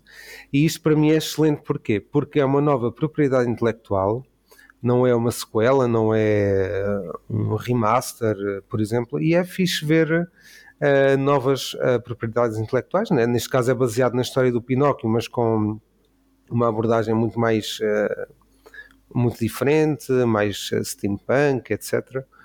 E acho muito fixe porque na indústria, nós precisamos, na indústria dos videojogos, precisamos também de, de ter novas, uh, novas coisas para jogar e para ver, e, e, isso leva também a que outros estúdios depois investam em, em novas propriedades e não, não fiquem sempre agarrados muito um, às suas séries de sucesso, espero eu. Sim. Eu até vou dizer uma coisa bastante polémica. Eu no The Game Awards retirava o remake que fizeram de Resident Evil, de Resident Evil 4 e punha o Lies of P no lugar dele. Eu acho que ficava bem melhor. Ah, não é Tens razão, é mesmo polémico. não, é que, não, mas é que há pessoas, não, não, Resident Evil, eu por muito amor que tenho, não, mais depressa, aquilo que o Lies of P me deu este ano, eu digo, sabem, vocês todos sabem, quem me ouve também, quem ouve o podcast, sabe que eu sou um Souls-like fanático absoluto. Aliás, ainda tenho o Ashes of Remnant agora para jogar na, na, Series S através do Game Pass, que está lá disponível. Só que isso não é com espadinhas, é com tiros. Mas pronto, com é, tiros, mesmo, é mesmo assim. Uh, eu já, ao jogar The Last of P, a passá-lo de uma ponta à outra, posso-vos dizer que adorei. Ponto. Adorei.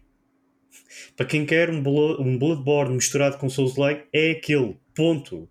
E ainda por cima, é uma IP completamente nova, não tem a mão da, da Bandai por trás, por isso, pá. Uh, recomendo, se estão mesmo com dúvidas, opá, se são Souls-like agressivos. É um estúdio coreano, não é? Até. Acho que é chinês. Sim, Agora se for chinês ou coreano. Sim. Mas é espetacular. E a qualidade que aquilo tem é ótima.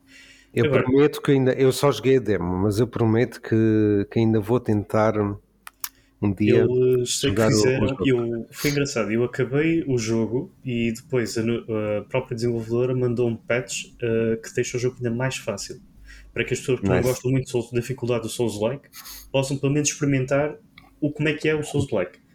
Eu adorei a vibe do jogo. A questão comigo é mesmo realmente ser um Souls-like. Uh, pronto, isso não é mesmo a. A minha cena, mas eu adorei a vibe do jogo. Aliás, como adorei a vibe do Bloodborne, mas uh, a cavalo é que não. não consigo, esquecer. Pronto, não se vai a cavalo, vai-se a pé. Sim. Mas vai-se ao sítio. O que importa é caminhar. Sim. Uh, epá, eu ia passar o comando ao Ed, mas ele está assim meio atrapalhado com as coisas. Então tá, tem mais buffs ou nerfos? Epá, posso passar, eu digo eu posso, eu posso fazer o unboxing disto. Espera aí, eh, Pitinho, deixa-me então falar dos meu buff e nerf e depois passo para ele. Uh, bom, olha, eu de nerfs uh, tenho que só falar aqui de uma coisa que mete-me um bocado de medo, porque o jogo ainda não saiu. Sabemos que está a ser desenvolvido por esta empresa, mas eles já estão a pensar em lançar novos IPs, o que pode ser bom, mas também, pela experiência que eu já tenho, quando às vezes querem meter a carroça à frente dos bois, dá bosta, para não dizer dá mé, Pronto, por aí fora. Uh, e o que eu tenho a dizer é a desenvolvedora Blopper, é Blobber, não é Blopper, eu é que agora cometi um Blopper, uh, que está a fazer o Silent Hill 2, o remake, uh, anunciou um novo jogo. E pelo que eu já disse tudo, pá, calma, lancem o jogo Resident Evil 2 Remake com calma. Silent Hill 2. Esqueçam. Silent Hill 2. Uh, peço desculpa aos fãs de Resident Evil que detestam que se compare um jogo com o outro. Uh, bom, é dos melhores Silent Hill de sempre. O 2, é indiscutivelmente. Por 4, pronto, era, foi o que foi, mas pelo menos o 2 uh, do, uh, de Silent Hill toda a gente reconhece este jogo porque é o, o jogão do Silent Hill. Sendo o remake, eu acho que há muitas, muitos fãs, inclusive eu, que vão comprar para querer saber como é que ele está. E estar já a querer anunciar coisas novas ainda antes do jogo ter sido lançado, é, como eu já disse, é por um bocadinho a carroça à frente dos bois. Uh, mas este é o meu novo pronto, porque eu tenho um bocado de medo do que é que poderá sair daqui. Mas é esperar e ver. Quanto aos buffs, uh, tenho só anunciar que o nosso CR7, Cristiano Ronaldo, investiu 40 milhões de dólares no UFL. O UFL é o United Football League, que é supostamente, ou quer ser, o FIFA e o eFootball Killer. Já ouvi falar muito bem deste jogo, das pessoas que já foram fazer testes e que podem lançar algumas coisas cá para fora a dizer como é que está o estado de desenvolvimento. Um, vejo também muitos jogadores, não sei se são pagos ou se, se, pronto, para falar bem do jogo ou não, mas não me parece que sejam, porque são mesmo jogadores de futebol uh, que também já foram convidados para testar o jogo e disseram que estavam ótimos. Uh, até acho que o, o Alan, que nem sequer é a pessoa que joga muito FIFA, falou bem do jogo. E isso é engraçado de se ver. Um, exato, estava a pensar na música, também tem uma lembrar dela. Uh, opa, e ter uma figura como, no, como o Cristiano Ronaldo a querer investir 40 milhões neste jogo, eu acho que é uh, estupefacto. Pronto, e eu acho que quem, é, quem gosta de FIFA, quem gosta de. Ou quem, nem quem gostava do PES, que agora é o eFootball, uh, que aguarde, talvez vai ter uma boa experiência e que vai ter uma boa surpresa do Eu estou entusiasmado. Eu, eu, eu já, já perdi o interesse em jogos de, de futebol. Desporto em si tem, tem estado a desiludir pela repetitividade, mas ser um novo IP com o investimento do nosso Salvador Cristiano Ronaldo, um, para mim tem todo o meu interesse. Pá, se o jogo depois está bom ou não, se, verei mais tarde. Mas, por exemplo, eu não estou a pensar em comprar o UFC 24 de todo, a não ser que eu apanhe 10 euros numa feira da ladra. Um, mas o, FC, o, o, o, este aqui que jogo que estamos a falar, provavelmente sou capaz de comprar no dia de lançamento para experimentar. ok. Uh, Ed, eu entretanto estava a fazer pedido, passamos para mim e depois pronto, passo a ti o comando, teu buff e o teu nervo. Ah, ok. Um, mas já acabaste? Se quiseres, podes acabar, depois eu faço o meu. Eu já acabei da, ah, okay. da minha okay. intervenção, sim. Ok, então siga. Uh, olha, o meu buff e o meu nerf são relacionados com saídas de empresas de pessoas, mas um por um lado um negativo e outro positivo, ok? Espera, uh, mas saídas com... de empresas das pessoas ou as pessoas é que saíram das empresas? As pessoas. Não, espera. As pessoas saíram das empresas. okay. Um deles, uh, do Hideki Kamiya, uh, ou Kamiya, uh, Hideki Kamiya, ou Kamiya, não sei como é que se, como é que se lê, um, o senhor da Platinum Games, que autor de jogos como Bayonetta, e que ele saiu da, da, da Platinum Games, não saiu propriamente por uma razão má, daí eu estar a meter isto no Nerf, tenho pena, é por isso que está no Nerf, é mais por uma questão de que tenho pena realmente que ele tenha saído, mas por outro lado, um, ele quer fazer coisas novas, pronto, quer fazer coisas novas por ele próprio e vamos ver o que é que sai daí. Um, isto está no Nerf mesmo por uma questão de. Yeah, é, é triste uh, o nome que, que tanto deu à Platinum agora uh, sair da, da Platinum Games. Mas pronto, uh, espero que por, por bons motivos e que, que, que venham daí projetos diferentes e, e ainda melhores no futuro. Por outro lado, temos o Bobby Kotick a sair finalmente da Activision a dia 29 de dezembro, se não estou em erro, acho que é essa a data. E porquê que eu tenho como buff? É pá, porque isto é excelente. Porque já vai estar, né? é assim, vamos ver uma coisa. Este senhor teve muita coisa de bom para a indústria de videojogos, não é? Porque ele conseguiu, em termos financeiros, conseguiu, uh, se calhar é uma das grandes ajudas para que o negócio dos videojogos seja tão grande como é hoje é preciso ver esse lado, ok? Isto não é tudo. Há muita coisa má envolvida neste senhor, sim, mas ele também fez muito bem à indústria. Claro que umas coisas não desculpam as outras, ok? Eu não estou a dizer isso, atenção. Um, mas sim, mas o senhor é verdade que está envolvido em muita polémica.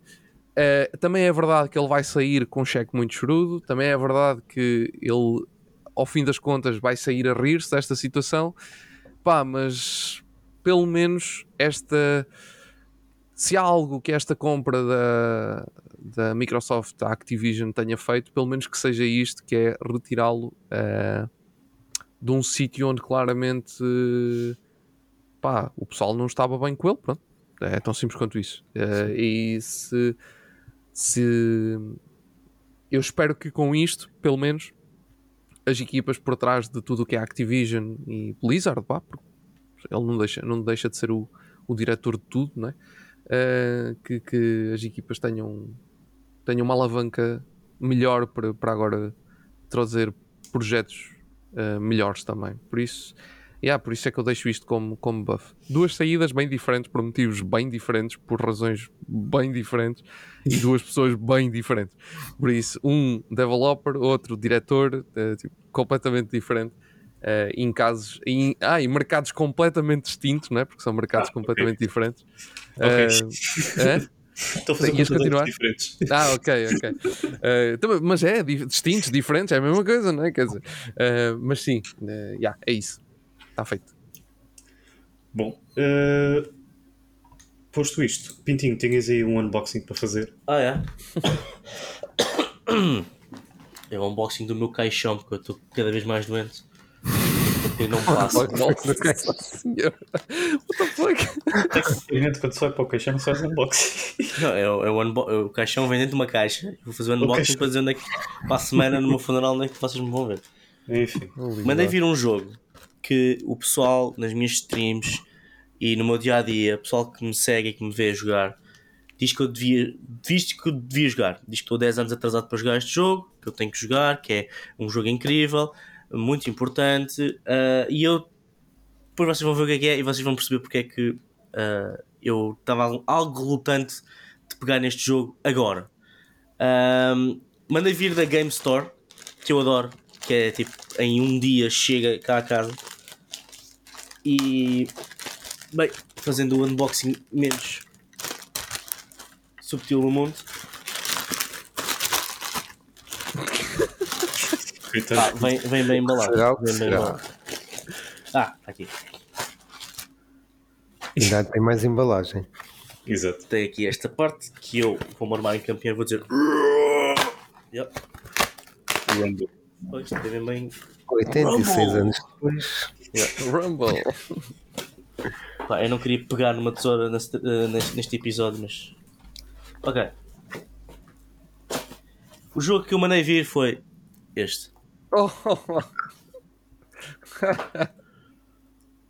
yeah. Um, Ai, eu nunca caramba. joguei GTA V e eu sei que isto já saiu para a PS3. Um, e pá, o pessoal está-me a dizer tipo, mas tu tens que jogar, pá, é obrigatório. Eu, mas é obrigatório jogar um jogo que tem 10 anos, meu. Não será melhor jogar Red Dead Redemption 2? Não será uma coisa mais, mais a, a meu ver? Eu sei que isto é um remake para a PS5, mas será que vale assim tanta pena? E o pessoal, pá, joga. Mas vem o 6, meu. Eu espero pelo 6. Não, joga. Epá, e estava baratinho. Há uma coisa importante, é que essa versão...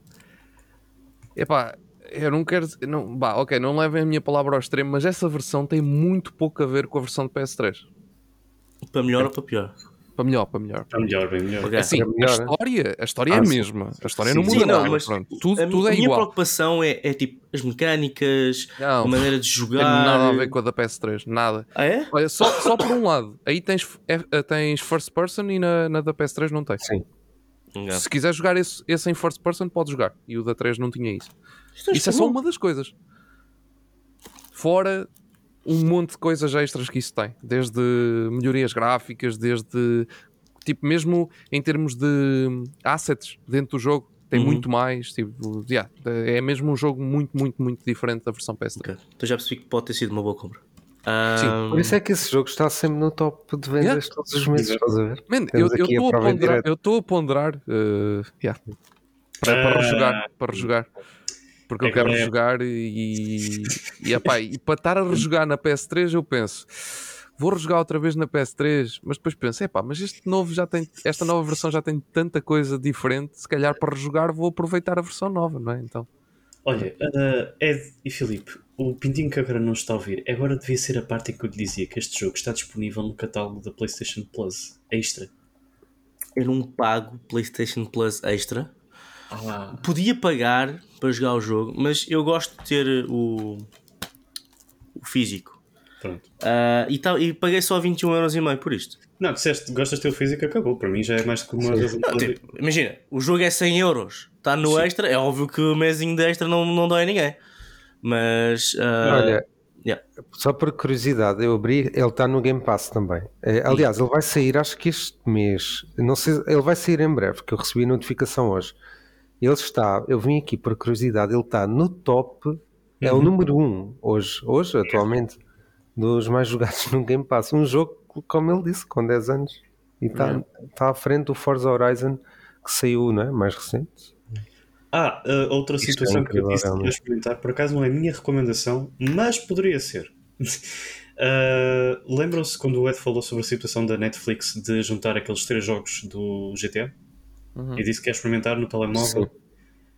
Consegui, mas não foi no meu telemóvel. Teve que ser no iPhone 15 da Inês, porque no meu já não dava. O meu é um, S, é um Samsung Galaxy S9 Plus e já não dá para essas versões um bocadinho mais antigas, o que me deixou um bocadinho chateado. Mas pronto, a nível até, pronto, eu joguei só um bocadinho do Vice City e digo que não tem nada a ver com aquelas versões da consola que tinham lançado. Não, Tá, jogo tá está espetacular. completamente diferente. Yeah, yeah, yeah. Eles melhoraram muito a versão para, para telemóvel. Ou seja, o porte para o telemóvel funciona melhor que aquilo que fizeram para ser. Não digo que devia ser o contrário. Mas atenção, Mas o, o porte para telemóvel funciona melhor de qualquer versão. Seja PS5, seja PS4, seja Xbox Series, seja Xbox One, seja Switch, seja PC, não interessa. A versão mobile é melhor. Ponto. Exato. Mas pronto. Que eh, começar a jogar mais ah, mobile? mobile games. Será que podemos arranjar aqui algum representante mobile? És tu. eh, é, é uma, não, ou então o Ed, como é a full puff amarelo, muda para o mobile games amarelo. Ah, Mas depois- ah, ok. mas fica tudo matrucado na mesma, não vale a pena. Yeah. Então. É melhor não. Ah, passamos então para as recomendações? Go. Sim. Bom, Ah, Pitinho, tu que já estás aí todo entusiasmado, qual é a tua recomendação desta semana? Ai caramba. a minha recomendação. Uh, a semana passada ainda não tinha acabado, estava quase a acabar. Uh, e a semana passada falámos muito disto. É o God of War Ragnarok, o DLC grátis, o Valhalla. Pessoal, só, só um à parte. Que eu ontem fui jantar com um amigo. Vocês vão se rir como eu ri. O gajo foi à Store e disse: Espera, o DLC é grátis. Ele foi à Store, sacou o DLC. Oh, oh, oh, André, então, fui à Store, saquei o DLC e não vejo DLC em lado nenhum. Como assim? Tens que abrir o menu do jogo e tal, Valhalla. Ah, pera, é preciso ter o jogo? Dude! Eu Mas ele não tinha mesmo o jogo original. Ele não tinha o jogo original. Claro. Ele não tinha o jogo original. Ele foi sacar o DLC a pensar que como aquilo era grátis, eu tive para me levantar bem. Tchau. Prazer em conhecer. Um, Sem conhecer-te. foi. Um, Isso foi- só mostra que há mesmo pessoal bué casual e nós às vezes achamos que o pessoal está sempre por dentro da, das notícias Yeah. e disto tudo. Depois- Mesmo pessoal que joga muito, mas depois nós nem. Yeah. Pensava que era óbvio e, e não foi óbvio. Ah, e deu para rir, ainda bem que partilhei com vocês e vocês estão-se a rir também. Mas pronto, É ah, eu gostei. gostei muito do DLC em todos os aspectos. Acho uma excelente adição ahm, ao, ao lore do que é o God of War. Não só aquilo que acrescenta à história pós God of War Ragnarok, mas também aquilo que vai buscar para trás já do God of War eh, 1, 2 e 3. Ahm, e, e- e, no fundo redefine a personagem que é ah, o Kratos, não de uma maneira drástica, mas de uma maneira ah, importante. Eu não quero dar spoilers porque o Ed ainda não, ainda não, não jogou. Aliás, no outro dia ainda, nós, não, ainda não o DLC também. este DLC, então vou-me mesmo calar sobre a história. Ahm, eh, eu no outro dia partilhei no nosso grupo do WhatsApp um vídeo sobre uma cena e eu, peraí, o Ed ainda não viu. Tive que apagar logo. Ahm, e acho que este, este DLC, epá, a história é incrível. Ahm, e a maneira como eles construíram o DLC é incrível. Tu, depois de acabar a história, tens ali horas e horas e horas de jogo. Sendo um, um roguelike, ou neste caso um roguelite, tu hum, te- te- tens ali muito conteúdo ah, para jogar mesmo pós-história, para, para evoluir, para comprar aquela armadura extra, para fazer aquilo, para passar aquele boss, para passar mais. Enfim, co- coisa, tipo, cenas periféricas que Ah, não ok. influenciam Então, desculpa, só, só interromper porque essa era uma dúvida que eu tinha. É, isto tem, é, o- é- tem. O DLC tem, tem um pedaço de história extra e depois tem essa parte roguelike. Não, eles Não. têm história extra no roguelite. Porque eu, Ah, eu vou, eu vou te explicar como é que isto funciona a estrutura do jogo. Tu tens o início e o fim do, da run, não é? Tu consegues, tu começas no início e chegas ao boss final. Certo. E o boss final é uma personagem que já conheces no jogo. Ah, quando tu chegas ao boss final, como é aquela personagem que tu já conheces e que tu tens alguma estrutura narrativa à, à volta da personagem, essa personagem está-te a ensinar coisas ou, ou está-te ali a fazer desenvolver de alguma maneira que eu não quero explicar. Ah, e tu basicamente precisas passar o jogo para umas 5 ou 6 vezes, do início ao fim, para a história completar. Depois da história completar, tu podes fazer a mesma run, chegas ao final, só que a personagem no final do, do boss, em vez de te dizer qualquer coisa, Certo. Uh, que te diz só: Oh, voltaste? Ok, então vamos lá brincar mais um bocadinho. Uma coisa assim de género. É tipo o sim, do estilo. Pronto, e a cena é que cada run que tu fazes, voltas ao início com tudo que apanhaste e tu- todas as coisas que colecionaste, que podes aumentar o- tua- os teus stats ou cenas in-game para te fazer a próxima run mais fácil e colecionar ainda mais coisas. Ahm, e, e- e aí está, só depois de completares a história principal do jogo, ou seja, só depois de fazer as primeiras, as primeiras 6 runs, é que tu consegues começar a, a fazer certos bosses que só ficam desbloqueados em zonas específicas uh, depois, depois de acabar a história principal. E, e era aí que eu, pronto, eu, na, na tentativa de fazer a platina, que não tem platina, mas tentar fazer todos os troféus do DLC, é que fui descobrindo isto também. Fui descobrindo esse desafio. Agora há uma arena nova, deixa-me lá ir à arena nova, deixa-me fazer aquela coisa dali. E mesmo para quem acabe o, o jogo principal, tens mais conteúdo nos troféus. Mesmo para quem acaba os troféus, tem mais conteúdo no jogo em si. Porque, eu vou ser honesto, havia lá um troféu que era chegar à Arena X e lutar contra Y. Eu cheguei, morri, mas ganhei o troféu. E agora fiquei naquela, bem, pá, o que vale é que tenho outras coisas para jogar. Se não, ficava aqui a tentar matar este gajo. Pois, pois, o roguelike, né? Um gajo volta ao início, tem que fazer tudo outra vez. E aquela coisa era mais ou menos no fim. Antes do boss principal, portanto, imagina só. E eu não sou masoquista como o Francisco. Portanto. Mas é é, síndrome de Estocolmo. É gosto. diferente. Sim, mas tocou. Acho que o, Yeah. o Valhalla é um, é um sucesso tremendo em todos os aspectos e ainda por cima é grátis. Ainda Portanto, por cima é grátis. sim. Para props, quem tem o jogo. props à Sony e. Para quem tem o jogo. Para quem tem o jogo, sim. Grátis para quem tem o jogo. props à, à Sony pelo, pela iniciativa e, e props a outras empresas da Sony que estão a tomar o mesmo percurso ah, que já vimos nos leaks que saíram recentemente, a tomar o mesmo percurso de free DLCs ah, para quem tem o jogo. Para quem tem o jogo. Para quem tem um jogo. Eu já estou a ver algum pessoal a ir tipo ao Twitter, ei, afinal isto é só mesmo para quem tem um jogo. É. Tipo, bem injusto. Grande estupidez, mano. Dizem que é grátis, mas não é verdadeiramente grátis. Yeah. Não há nada de graça nesta vida. Bom, eh, Filipe, qual é a tua recomendação? O Ed já sabe o que é que eu vou recomendar, porque ele viu lá no, no como é que se chama aquilo, no Threads, no- No thread. na nova. Threads. Yeah, que eu vou recomendar aqui um jogo que estou a jogar na Steam Deck, que é, não sei se conseguem ver, isto está com reflexos, mas é o Lake Season Greetings. É um jogo com temática de Natal e portanto eu tinha que recomendar este mesmo. Eu já tinha falado no Lake aqui no outro episódio, mas na altura foi do, do jogo base. Agora chegou esta expansão de, de Natal e o estúdio uh, Gomios entrou em contato comigo. Eles ofereceram-me uh, a expansão. Aliás, eles ofereceram-me o, jogo uh, original e a expansão porque eu tinha jogado o jogo original na Xbox. Eles ofereceram-me um código do Steam. Lá está, tu precisas do jogo original para jogar a expansão, obviamente. E este é um jogo muito, muito tranquilo, muito hum, calminho, em que tu andas a- basicamente a distribuir correio numa, numa vila, numa pequena cidade à beira de um lago nos Estados Unidos. E agora, com o tema de Natal, obviamente tem, eh, tem eh, a neve, tem eh, lá as músicas de Natal, etc. E está tá muito giro. É um jogo mesmo perfeito para quem gosta de.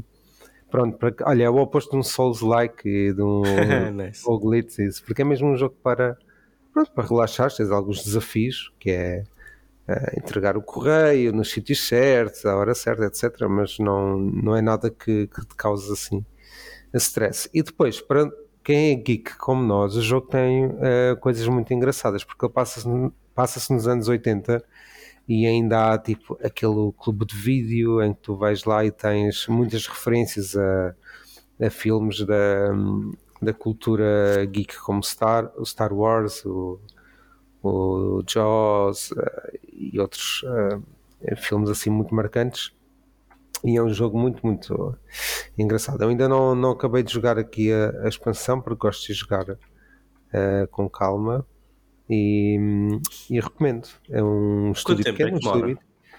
Epá, não sei quanto a expansão não sei, mas Não, o não, outro o- talvez, sei lá, 4, 5, 6 horas. Epá, não sei muito bem, honestamente. É que eu Mas- também recebi o jogo agora, recentemente, porque eu fui ao Gmail a Sim. pedir e eles deram O. Seasons, o, Lake, o Seasons Greetings. E eu sabia que precisava, eventualmente, do jogo principal. É assim, se eles me derem o Seasons Greetings, eu compro o jogo principal, que até é uma boa desculpa para ter um jogo destes em formato físico. Só que eles deram para o Steam. E eu, oh, amigos, obrigado, tal, mas Mas Tava- eu acho que. hum, depois- eles deram para a PS4 eh, agora. Portanto, Sim. Eu acho que quando dão isso já traz o jogo base, porque tu não podes jogar a expansão sem. mas deram para a Steam de qualquer das maneiras. Ah, para a Steam, ok, sim. E, e dando para a Steam, tipo, pá, É engraçado que quando eu joguei o jogo na altura, na altura ainda nem, nem fazia aqui parte do Café Mais Geek, foi em janeiro deste ano. Eu na altura escrevi um, um artigo eh, sobre o jogo e depois mandei-lhes diretamente e eles responderam, etc. E desde aí ficamos sempre em Amigos. contacto. É engraçado ver como os estúdios pequenos é, é muito fixe criar este- estas ligações com eles, não é? Porque Yeah. eles são estúdios que, não é? que acabam também por precisar um pouco mais de nós do que estúdios gigantes, não é? Uhum. E hum, é muito fixe ver isso. Mas o jogo, ele está disponível também para, pois, para a PlayStation 5, Series X, tudo. Uhum. Yeah. Ótimo. Uh, Ah, é para aí convenceste-me, 6 convenceste-me, horas. Está aqui no Long to Beat, eh, o máximo é 6 horas. vou Vai, jogar hoje, convenceste-me. ok. vai jogar, é muito fixe. Uh, Ed, Já é- estiveste nos Estados Unidos, ainda por cima eh, já tens um bocado daquela cultura deles, acho que vais gostar das referências Ok, ok. também, também por isso. passando uh, para o Ed, qual é a tua recomendação, Ed? Olha, hoje vou recomendar este, este brinquedo aqui, Uncharted 4, ahm, O Fim de um Ladrão. Bem, eu estou. Também está ali. Eu tenho, eu tenho andado aqui a, a limpar backlog quase um, um jogo para cada episódio do que nós gravamos, não é? Eh, tem sido assim um bocadinho, porque foi o Red Dead, depois entretanto foi o Gears e agora ando neste. Eh, já não me falta tudo, estou mesmo, mesmo pertinho do- de terminar. Eh, e eu, eu este aqui foi naquela. não, aliás, nós estávamos a falar no chat e eu e eu estava naquela, não sabia o que é que ia pegar a seguir, porque não queria pegar logo no Gears 2, mas fiquei naquela, ok, ah, se calhar vou Uncharted que ainda, não, que ainda não peguei. E eu adoro a trilogia original, ok? Eu adoro mesmo. E este jogo veio na minha, na minha PS4, mas por algum motivo, na altura, quando eu, quando eu, eu basicamente meti-o na consola na altura só para experimentar, para ver se estava tudo ok, e, eu, e, e a minha cabeça foi, ok, eu não tinha tempo na altura para estar a jogar, ok? Eu recebi a consola, foi, gente, foi experimentar, ver se estava tudo bem e não, tive, não estava com muito tempo. E eu lembro-me na altura que peguei o jogo para experimentar e tive para aí uma hora e meia ou duas horas. E eu assim, não, não, não, eu não posso jogar. E tipo, desliguei. Eu já, eu já, já ia tipo com duas horas de jogo. Ah, e pensei, não, eu não posso jogar isto agora, isto fica para depois. Eu quero jogar muito isto, mas fica para depois. Entretanto, depois eh, houve aquela, aquele o Lost Legacy, que já que também eu tenho. Ahm, e eu pensei, pá, e eu agora, na semana passada, quando acabei o Gears, ah, eu pensei, não, ok, não vou adiar mais, pronto, vai ser agora. Pronto, e Uncharted 4. Epá, e. Yeah, eh, eu, eu, eu quero mais Uncharted. O que é um problema. Eu também. o que é um problema. o que é claramente um problema. Ahm, pronto, para já vou acabar este, depois quero. quero... O, o Lost Legacy não é muito grande, para não. É, Não. É? é. É não, é não é um. DLC normal, é, É- pois, para Não, mim é um tipo- jogo novo. É um jogo novo, é- Não é, é um isso, jogo- mas tipo, é um jogo de, de 8 horas? Não, Talvez. acho, que é- não. acho que é mais. não. É mais. É mais do que isso? Deixa eu ver aqui. Eu demorei mais do que 8 horas. What? Ok, eu pensei, que era, eu pensei que era um DLC mais pequenino. Hum. Ah, não, eu para mim eu considero mesmo. eh, epá, aqui no How Long to Beat diz 7 horas. Ah, ok. Mas aquilo tem, tem coisas também para explorar, ou seja, Claro, tem. claro. Sim, sim, sim, sim, sim. Portanto, Mas, mas será ok, mais do que isso. Para mim foi mais do que isso, talvez. Sim, normalmente estes Talvez jogos assim, é assim, eu- vou ser sincero, hum, a, ma- a maioria destes jogos que eu estou assim a limpar, a limpar, a, a concluir de backlog, uh, eu estou um bocadinho mais interessado em conhecer as histórias, a parte narrativa, do que propriamente andar a explorar. Sim, Uh, claro. Pronto, ou seja, quando há essas partes mais de exploração, a não ser que seja mesmo algo faz parte do- do- da narrativa, eu passo um bocadinho essa, essas questões. A não ser que eu, que eu esteja mesmo a delirar com o jogo e esteja ali tipo a curtir milhões e ando para ali para trás e para a frente sem, sem razão nenhuma. Um, mas tirando esses, esses- essas partes, uh, eu estou um bocadinho mais interessado em conhecer as histórias. Lá está, todos estes jogos de backlog que eu estou a jogar são jogos com, com uma história, Sim. não é? E por isso é, é daí que eu estou, estou mais alinhado. Um bocadinho como ao Red Dead. Apesar de ter passado umas boas horas dentro daquilo, eu não andei a explorar assim imensamente o jogo. Foi mais a parte da história e, e uma série de, de hum, side missions. Uh, mas já, pronto, de qualquer das formas, pá, já, uh, eu, eu curto bem Uncharted. Eu gostei bué da trilogia original. Joguei na PS3 ainda. Um, tenho ali. Uh, aliás, esta já é a minha segunda edição da, da, da PS3 que eu tenho, porque eu comprei as, as- Originalmente, eu quando comprei para a PS3 eram aquelas capas Platinum e não sei o quê, e PlayStation It, e, uh, PlayStation Hits. Não sei se lembram dos Platinums da PS3, mas eram feios que dói. Feios. Era tipo caixas cinza toda, tipo, era mesmo feio. Tipo esta E- aqui do Arkham City, que eu acho que é horrível, tipo cheio de Não, era pior, Não, era não, não, pior, não, não era pior. Tu tens algum? Ok, yeah, Sim, mostra. mas eu, eu sei, eu sei o que Aquilo era queres mesmo dizer, muito feio, muito feio mesmo. É que estas aqui ainda passam, tipo, com, este, com esta coisinha aqui em cima Sim. e com esta vermelha. Agora as do PlayStation Platinum da 3, é, Foi- man, aquilo era Foi um dos horrível. primeiros Yeah. jogos que eu tive na PS3 e infelizmente é o único que eu tenho Platinum e agora quero comprar outra vez para ter a coleção como deve ser, que é, é assim. Yeah. É, mesmo- man, é tão feio. Tão É feio para caraça. Parece aqueles eh, piratas que vendiam Yeah, no mercado. yeah. Yeah. Eu, entretanto, troquei os Yeah. meus Uncharted todos por, por edições tipo normal, basicamente. Pois é o que eu quero fazer o primeiro, com este. segundo e terceiro. Isto é o único da PS3 que eu tenho assim. Eu vou, vou à Sex e digo: olha, está ali o Assassin's Creed, está aqui o Assassin's Creed. Troca por troca. Eu, eu, eu, ainda- eu já eu não o tinha, eu não o tinha eh, assim, eh, a, a caixinha, e fui à Sex e eles estão tipo, estava tipo a 2 ou 3 euros, por isso. Eu não- Yeah. Até pode estar esse, esse preço. Eu é que nunca os encontro. Encontro dois, encontro três. En... Aliás, eu tenho, eu tenho Mas estado se a- quiseres, eu, em. Coimbra sempre bués, por isso, se quiseres, eu, eu, te- eu pego lá um. Porque isso, lá sempre que- mesmo bués. Eh, Já, já percebi que tu em Coimbra tens uma sorte diferente que eu tenho na Sex. Porque eu vou a três Sex diferentes aqui em Lisboa pá, e não encontro assim nada de transcendente. E tu, mano, encontrei isto na Sex, meu. A tipo 58 cêntimos, meu. Foda. Às vezes acontece. Eh, Neste mas momento, bom, estamos a falar, estou no site da Sex, vê lá. Uncharted, man, Uncharted é, é muito fixe. É, foi um, um revival do, daquele ambiente de Tomb Raider que andava um bocadinho, um bocadinho moribundo, vá, vamos dizer, quando saiu o primeiro Uncharted, não sabia muito bem qual é o caminho a seguir. Apesar da trilogia do Tomb Raider, aquela trilogia que houve do Anniversary, do Legend e do Underworld, eu até curto a trilogia, mas no entanto Eu, andava. eu gosto muito dessa trilogia. Yeah, só que a série andava assim um bocadinho perdida, não é? Não sabia muito bem para onde é que- o que é que queria fazer a seguir. Uh, um bocadinho presa no passado, sem saber muito bem como evoluir para o futuro e estava um bocado presa. E depois sai Uncharted e a malta da, da Crystal Dynamics fica "Ah, é mesmo isto. E pronto, e fizeram a nova trilogia do Tomb Raider. Que está Sabias que a, a, a Amy, como é que ela se chama? A Amy, agora não me lembro do, do nome completo, apresentou ideias para fazer um Tomb Raider à Cr- Crystal Dynamics, que ela trabalhava lá, eles não quiseram e ela depois foi para a Naughty Dog e fez o Uncharted. Mas quem é desculpa? Yeah. Isso foi uma jogada mesmo. Porque ela, ela conseguiu realmente fazer do Uncharted o que era o Tomb Raider e com ideias novas, né? Eu acho que ela fez do Uncharted aquilo que era Sim. suposto era suposto ser a evolução do Tomb Raider que nunca foi. Sim. Ou seja, para onde o Tomb Raider devia ter evoluído, nunca evoluiu. E de repente aparece o Uncharted e eles, olha, sabem que mais? Isto é top, por isso vamos fazer igual. Ah, e depois fizeram Quando esta nova o, o The Lost Legacy, acho que ainda vais ficar mais com essa sensação.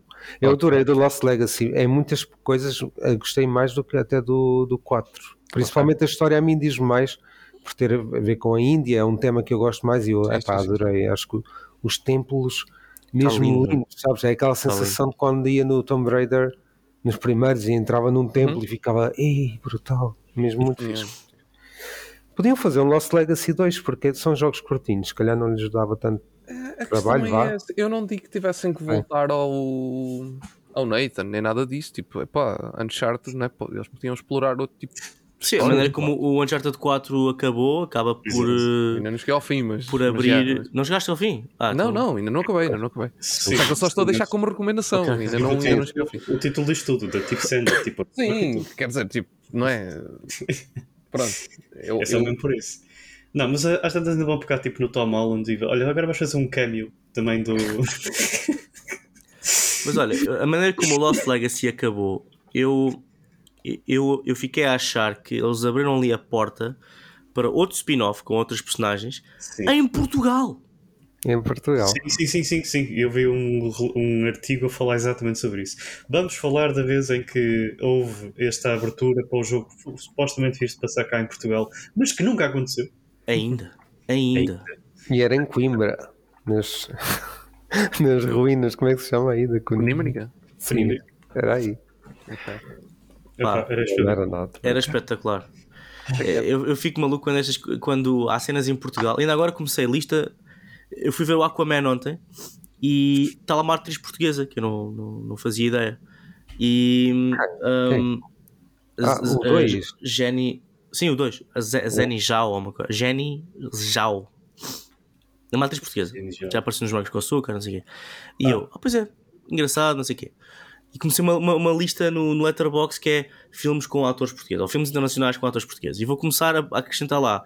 Isto porque eu adoro, quando vejo Portugal representado lá fora, não só com atores, mas também em localizações. E hum,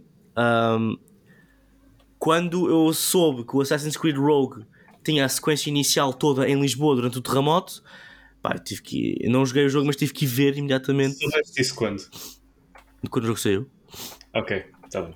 É que eu conheço pessoas que são fãs que não pegaram no jogo porque supostamente diziam que aquilo não era o jogo de Assassin's Creed e disseram, olha, mas passa-se em Portugal. O quê? E foram jogar.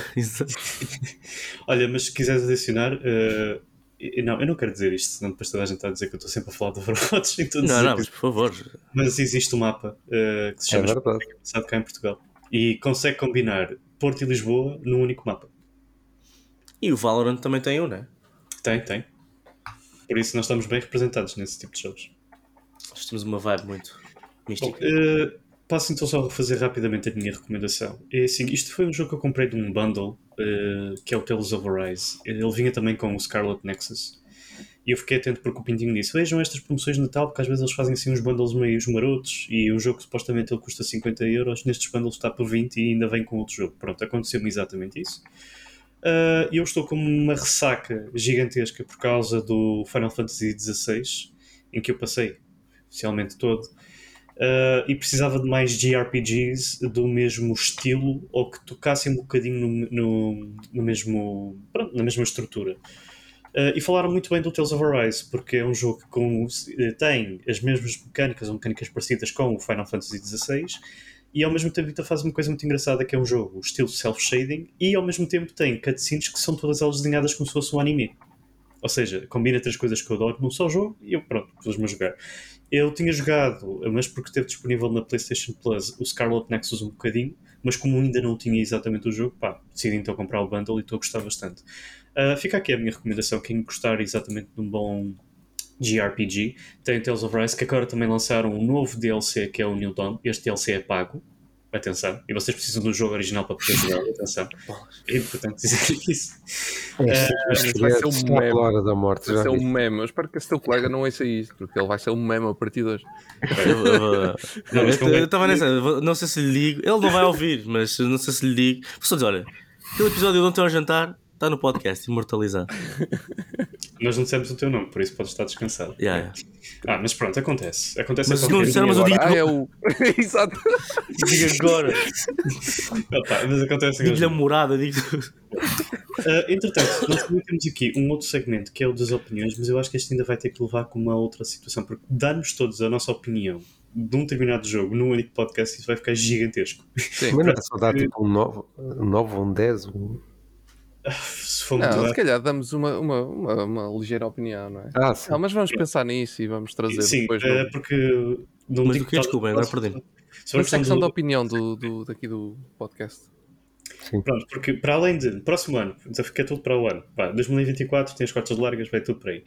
Nós não só vamos ter separadores novos para a questão do buff e o nerf e para outros segmentos, como no caso, por exemplo, das recomendações, como também vamos ter um outro espaço no final, para além depois das recomendações, ou seja, temos as recomendações passamos para este segmento que são as nossas opiniões sobre um determinado jogo.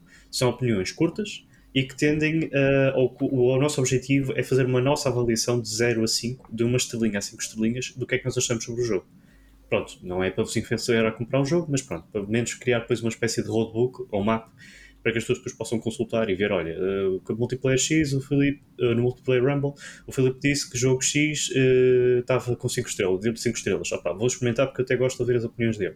O Ed disse que este jogo estava retro, mas também está muito bom. E atenção, não são jogos recentes, nós vamos pegar em jogos muito antigos ou jogos que foram lançados há coisa de 2 anos ou recentemente. Ah, ou seja, estamos com total liberdade para isso. Ahm, posto isto, querem tratar de mais algum elemento neste, neste podcast que já vai um bocadinho longo? Mas de dar a opinião do jogo, é isso? Não, eh, Não, não, não, do, de algum tema ou de alguma coisa que queiras acrescentar Ah. para aquilo que foi falado hoje. Não, quero só desejar boas festas, muitos jogos, Um Feliz Natal a todos. em paz. E o desafio do Merry Barreto? Christmas, Sempre lançamos o desafio do Barreto? Sim, lançamos. claro. Tem que ser. Quem quer lançar então? Eu posso, teve lançar, posso lançar. Eh, Foste tu que tiveste a ideia, sim. É a seguinte: não sei se repararam, para quem nos está a, ouvir, não reparou de certeza, mas quem nos está a ver no YouTube, todos nós temos pelo menos aqui um barretinho ao pé de nós. O meu não cabe na minha cabeça porque é pequeno, mas Mas, todos nós né? temos mascarados ah, à Natal, né? Ahm, e a nossa ideia no início era dizer que temos aqui um desafio de vocês contarem quantos chapéus de Natal é que foram usados neste episódio. Ah, a resposta não é assim tão óbvia e os mais atentos poderão saber a resposta certa. Para o mais atento, a pessoa que eh, souber primeiro e responder primeiro nos comentários do YouTube a resposta certa de quantos chapéus é que foram usados ah, diferentes, chapéus diferentes foram usados neste podcast, ah, neste episódio de podcast, ganha um código de um jogo que nós não vamos revelar. É um jogo random para a PlayStation.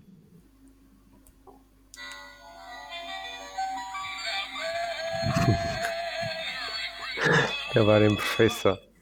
É isso. Portanto, quem não Nós teve. sabemos quantos é que foram usados? Temos que saber. É, é, shh, falamos disso mais depois. Depois. Portanto, quem, quem não esteve atento pode ir agora atrás do episódio e ver o episódio todo outra vez. Ah, e quem nos está a ouvir no Spotify e outras coisas de áudio tem que ir ao YouTube. Lamento. Exato. Olha, e aproveita e façam like, comentem, digam o que acharam sobre o vídeo. Se não quiserem comentar no YouTube, nem vídeos no YouTube, porque as nossas caras pronto, são muito bonitas, mas pronto, vocês podem se apaixonar. Então ouçam-nos no Spotify, se não conseguirem lidar com a nossa beleza. E mesmo no Spotify, não se esqueçam de avaliar nas estrelinhas e se quiserem também comentem. Beijinhos e bom Natal. Beijinhos, boas festas. Boas festas, malta.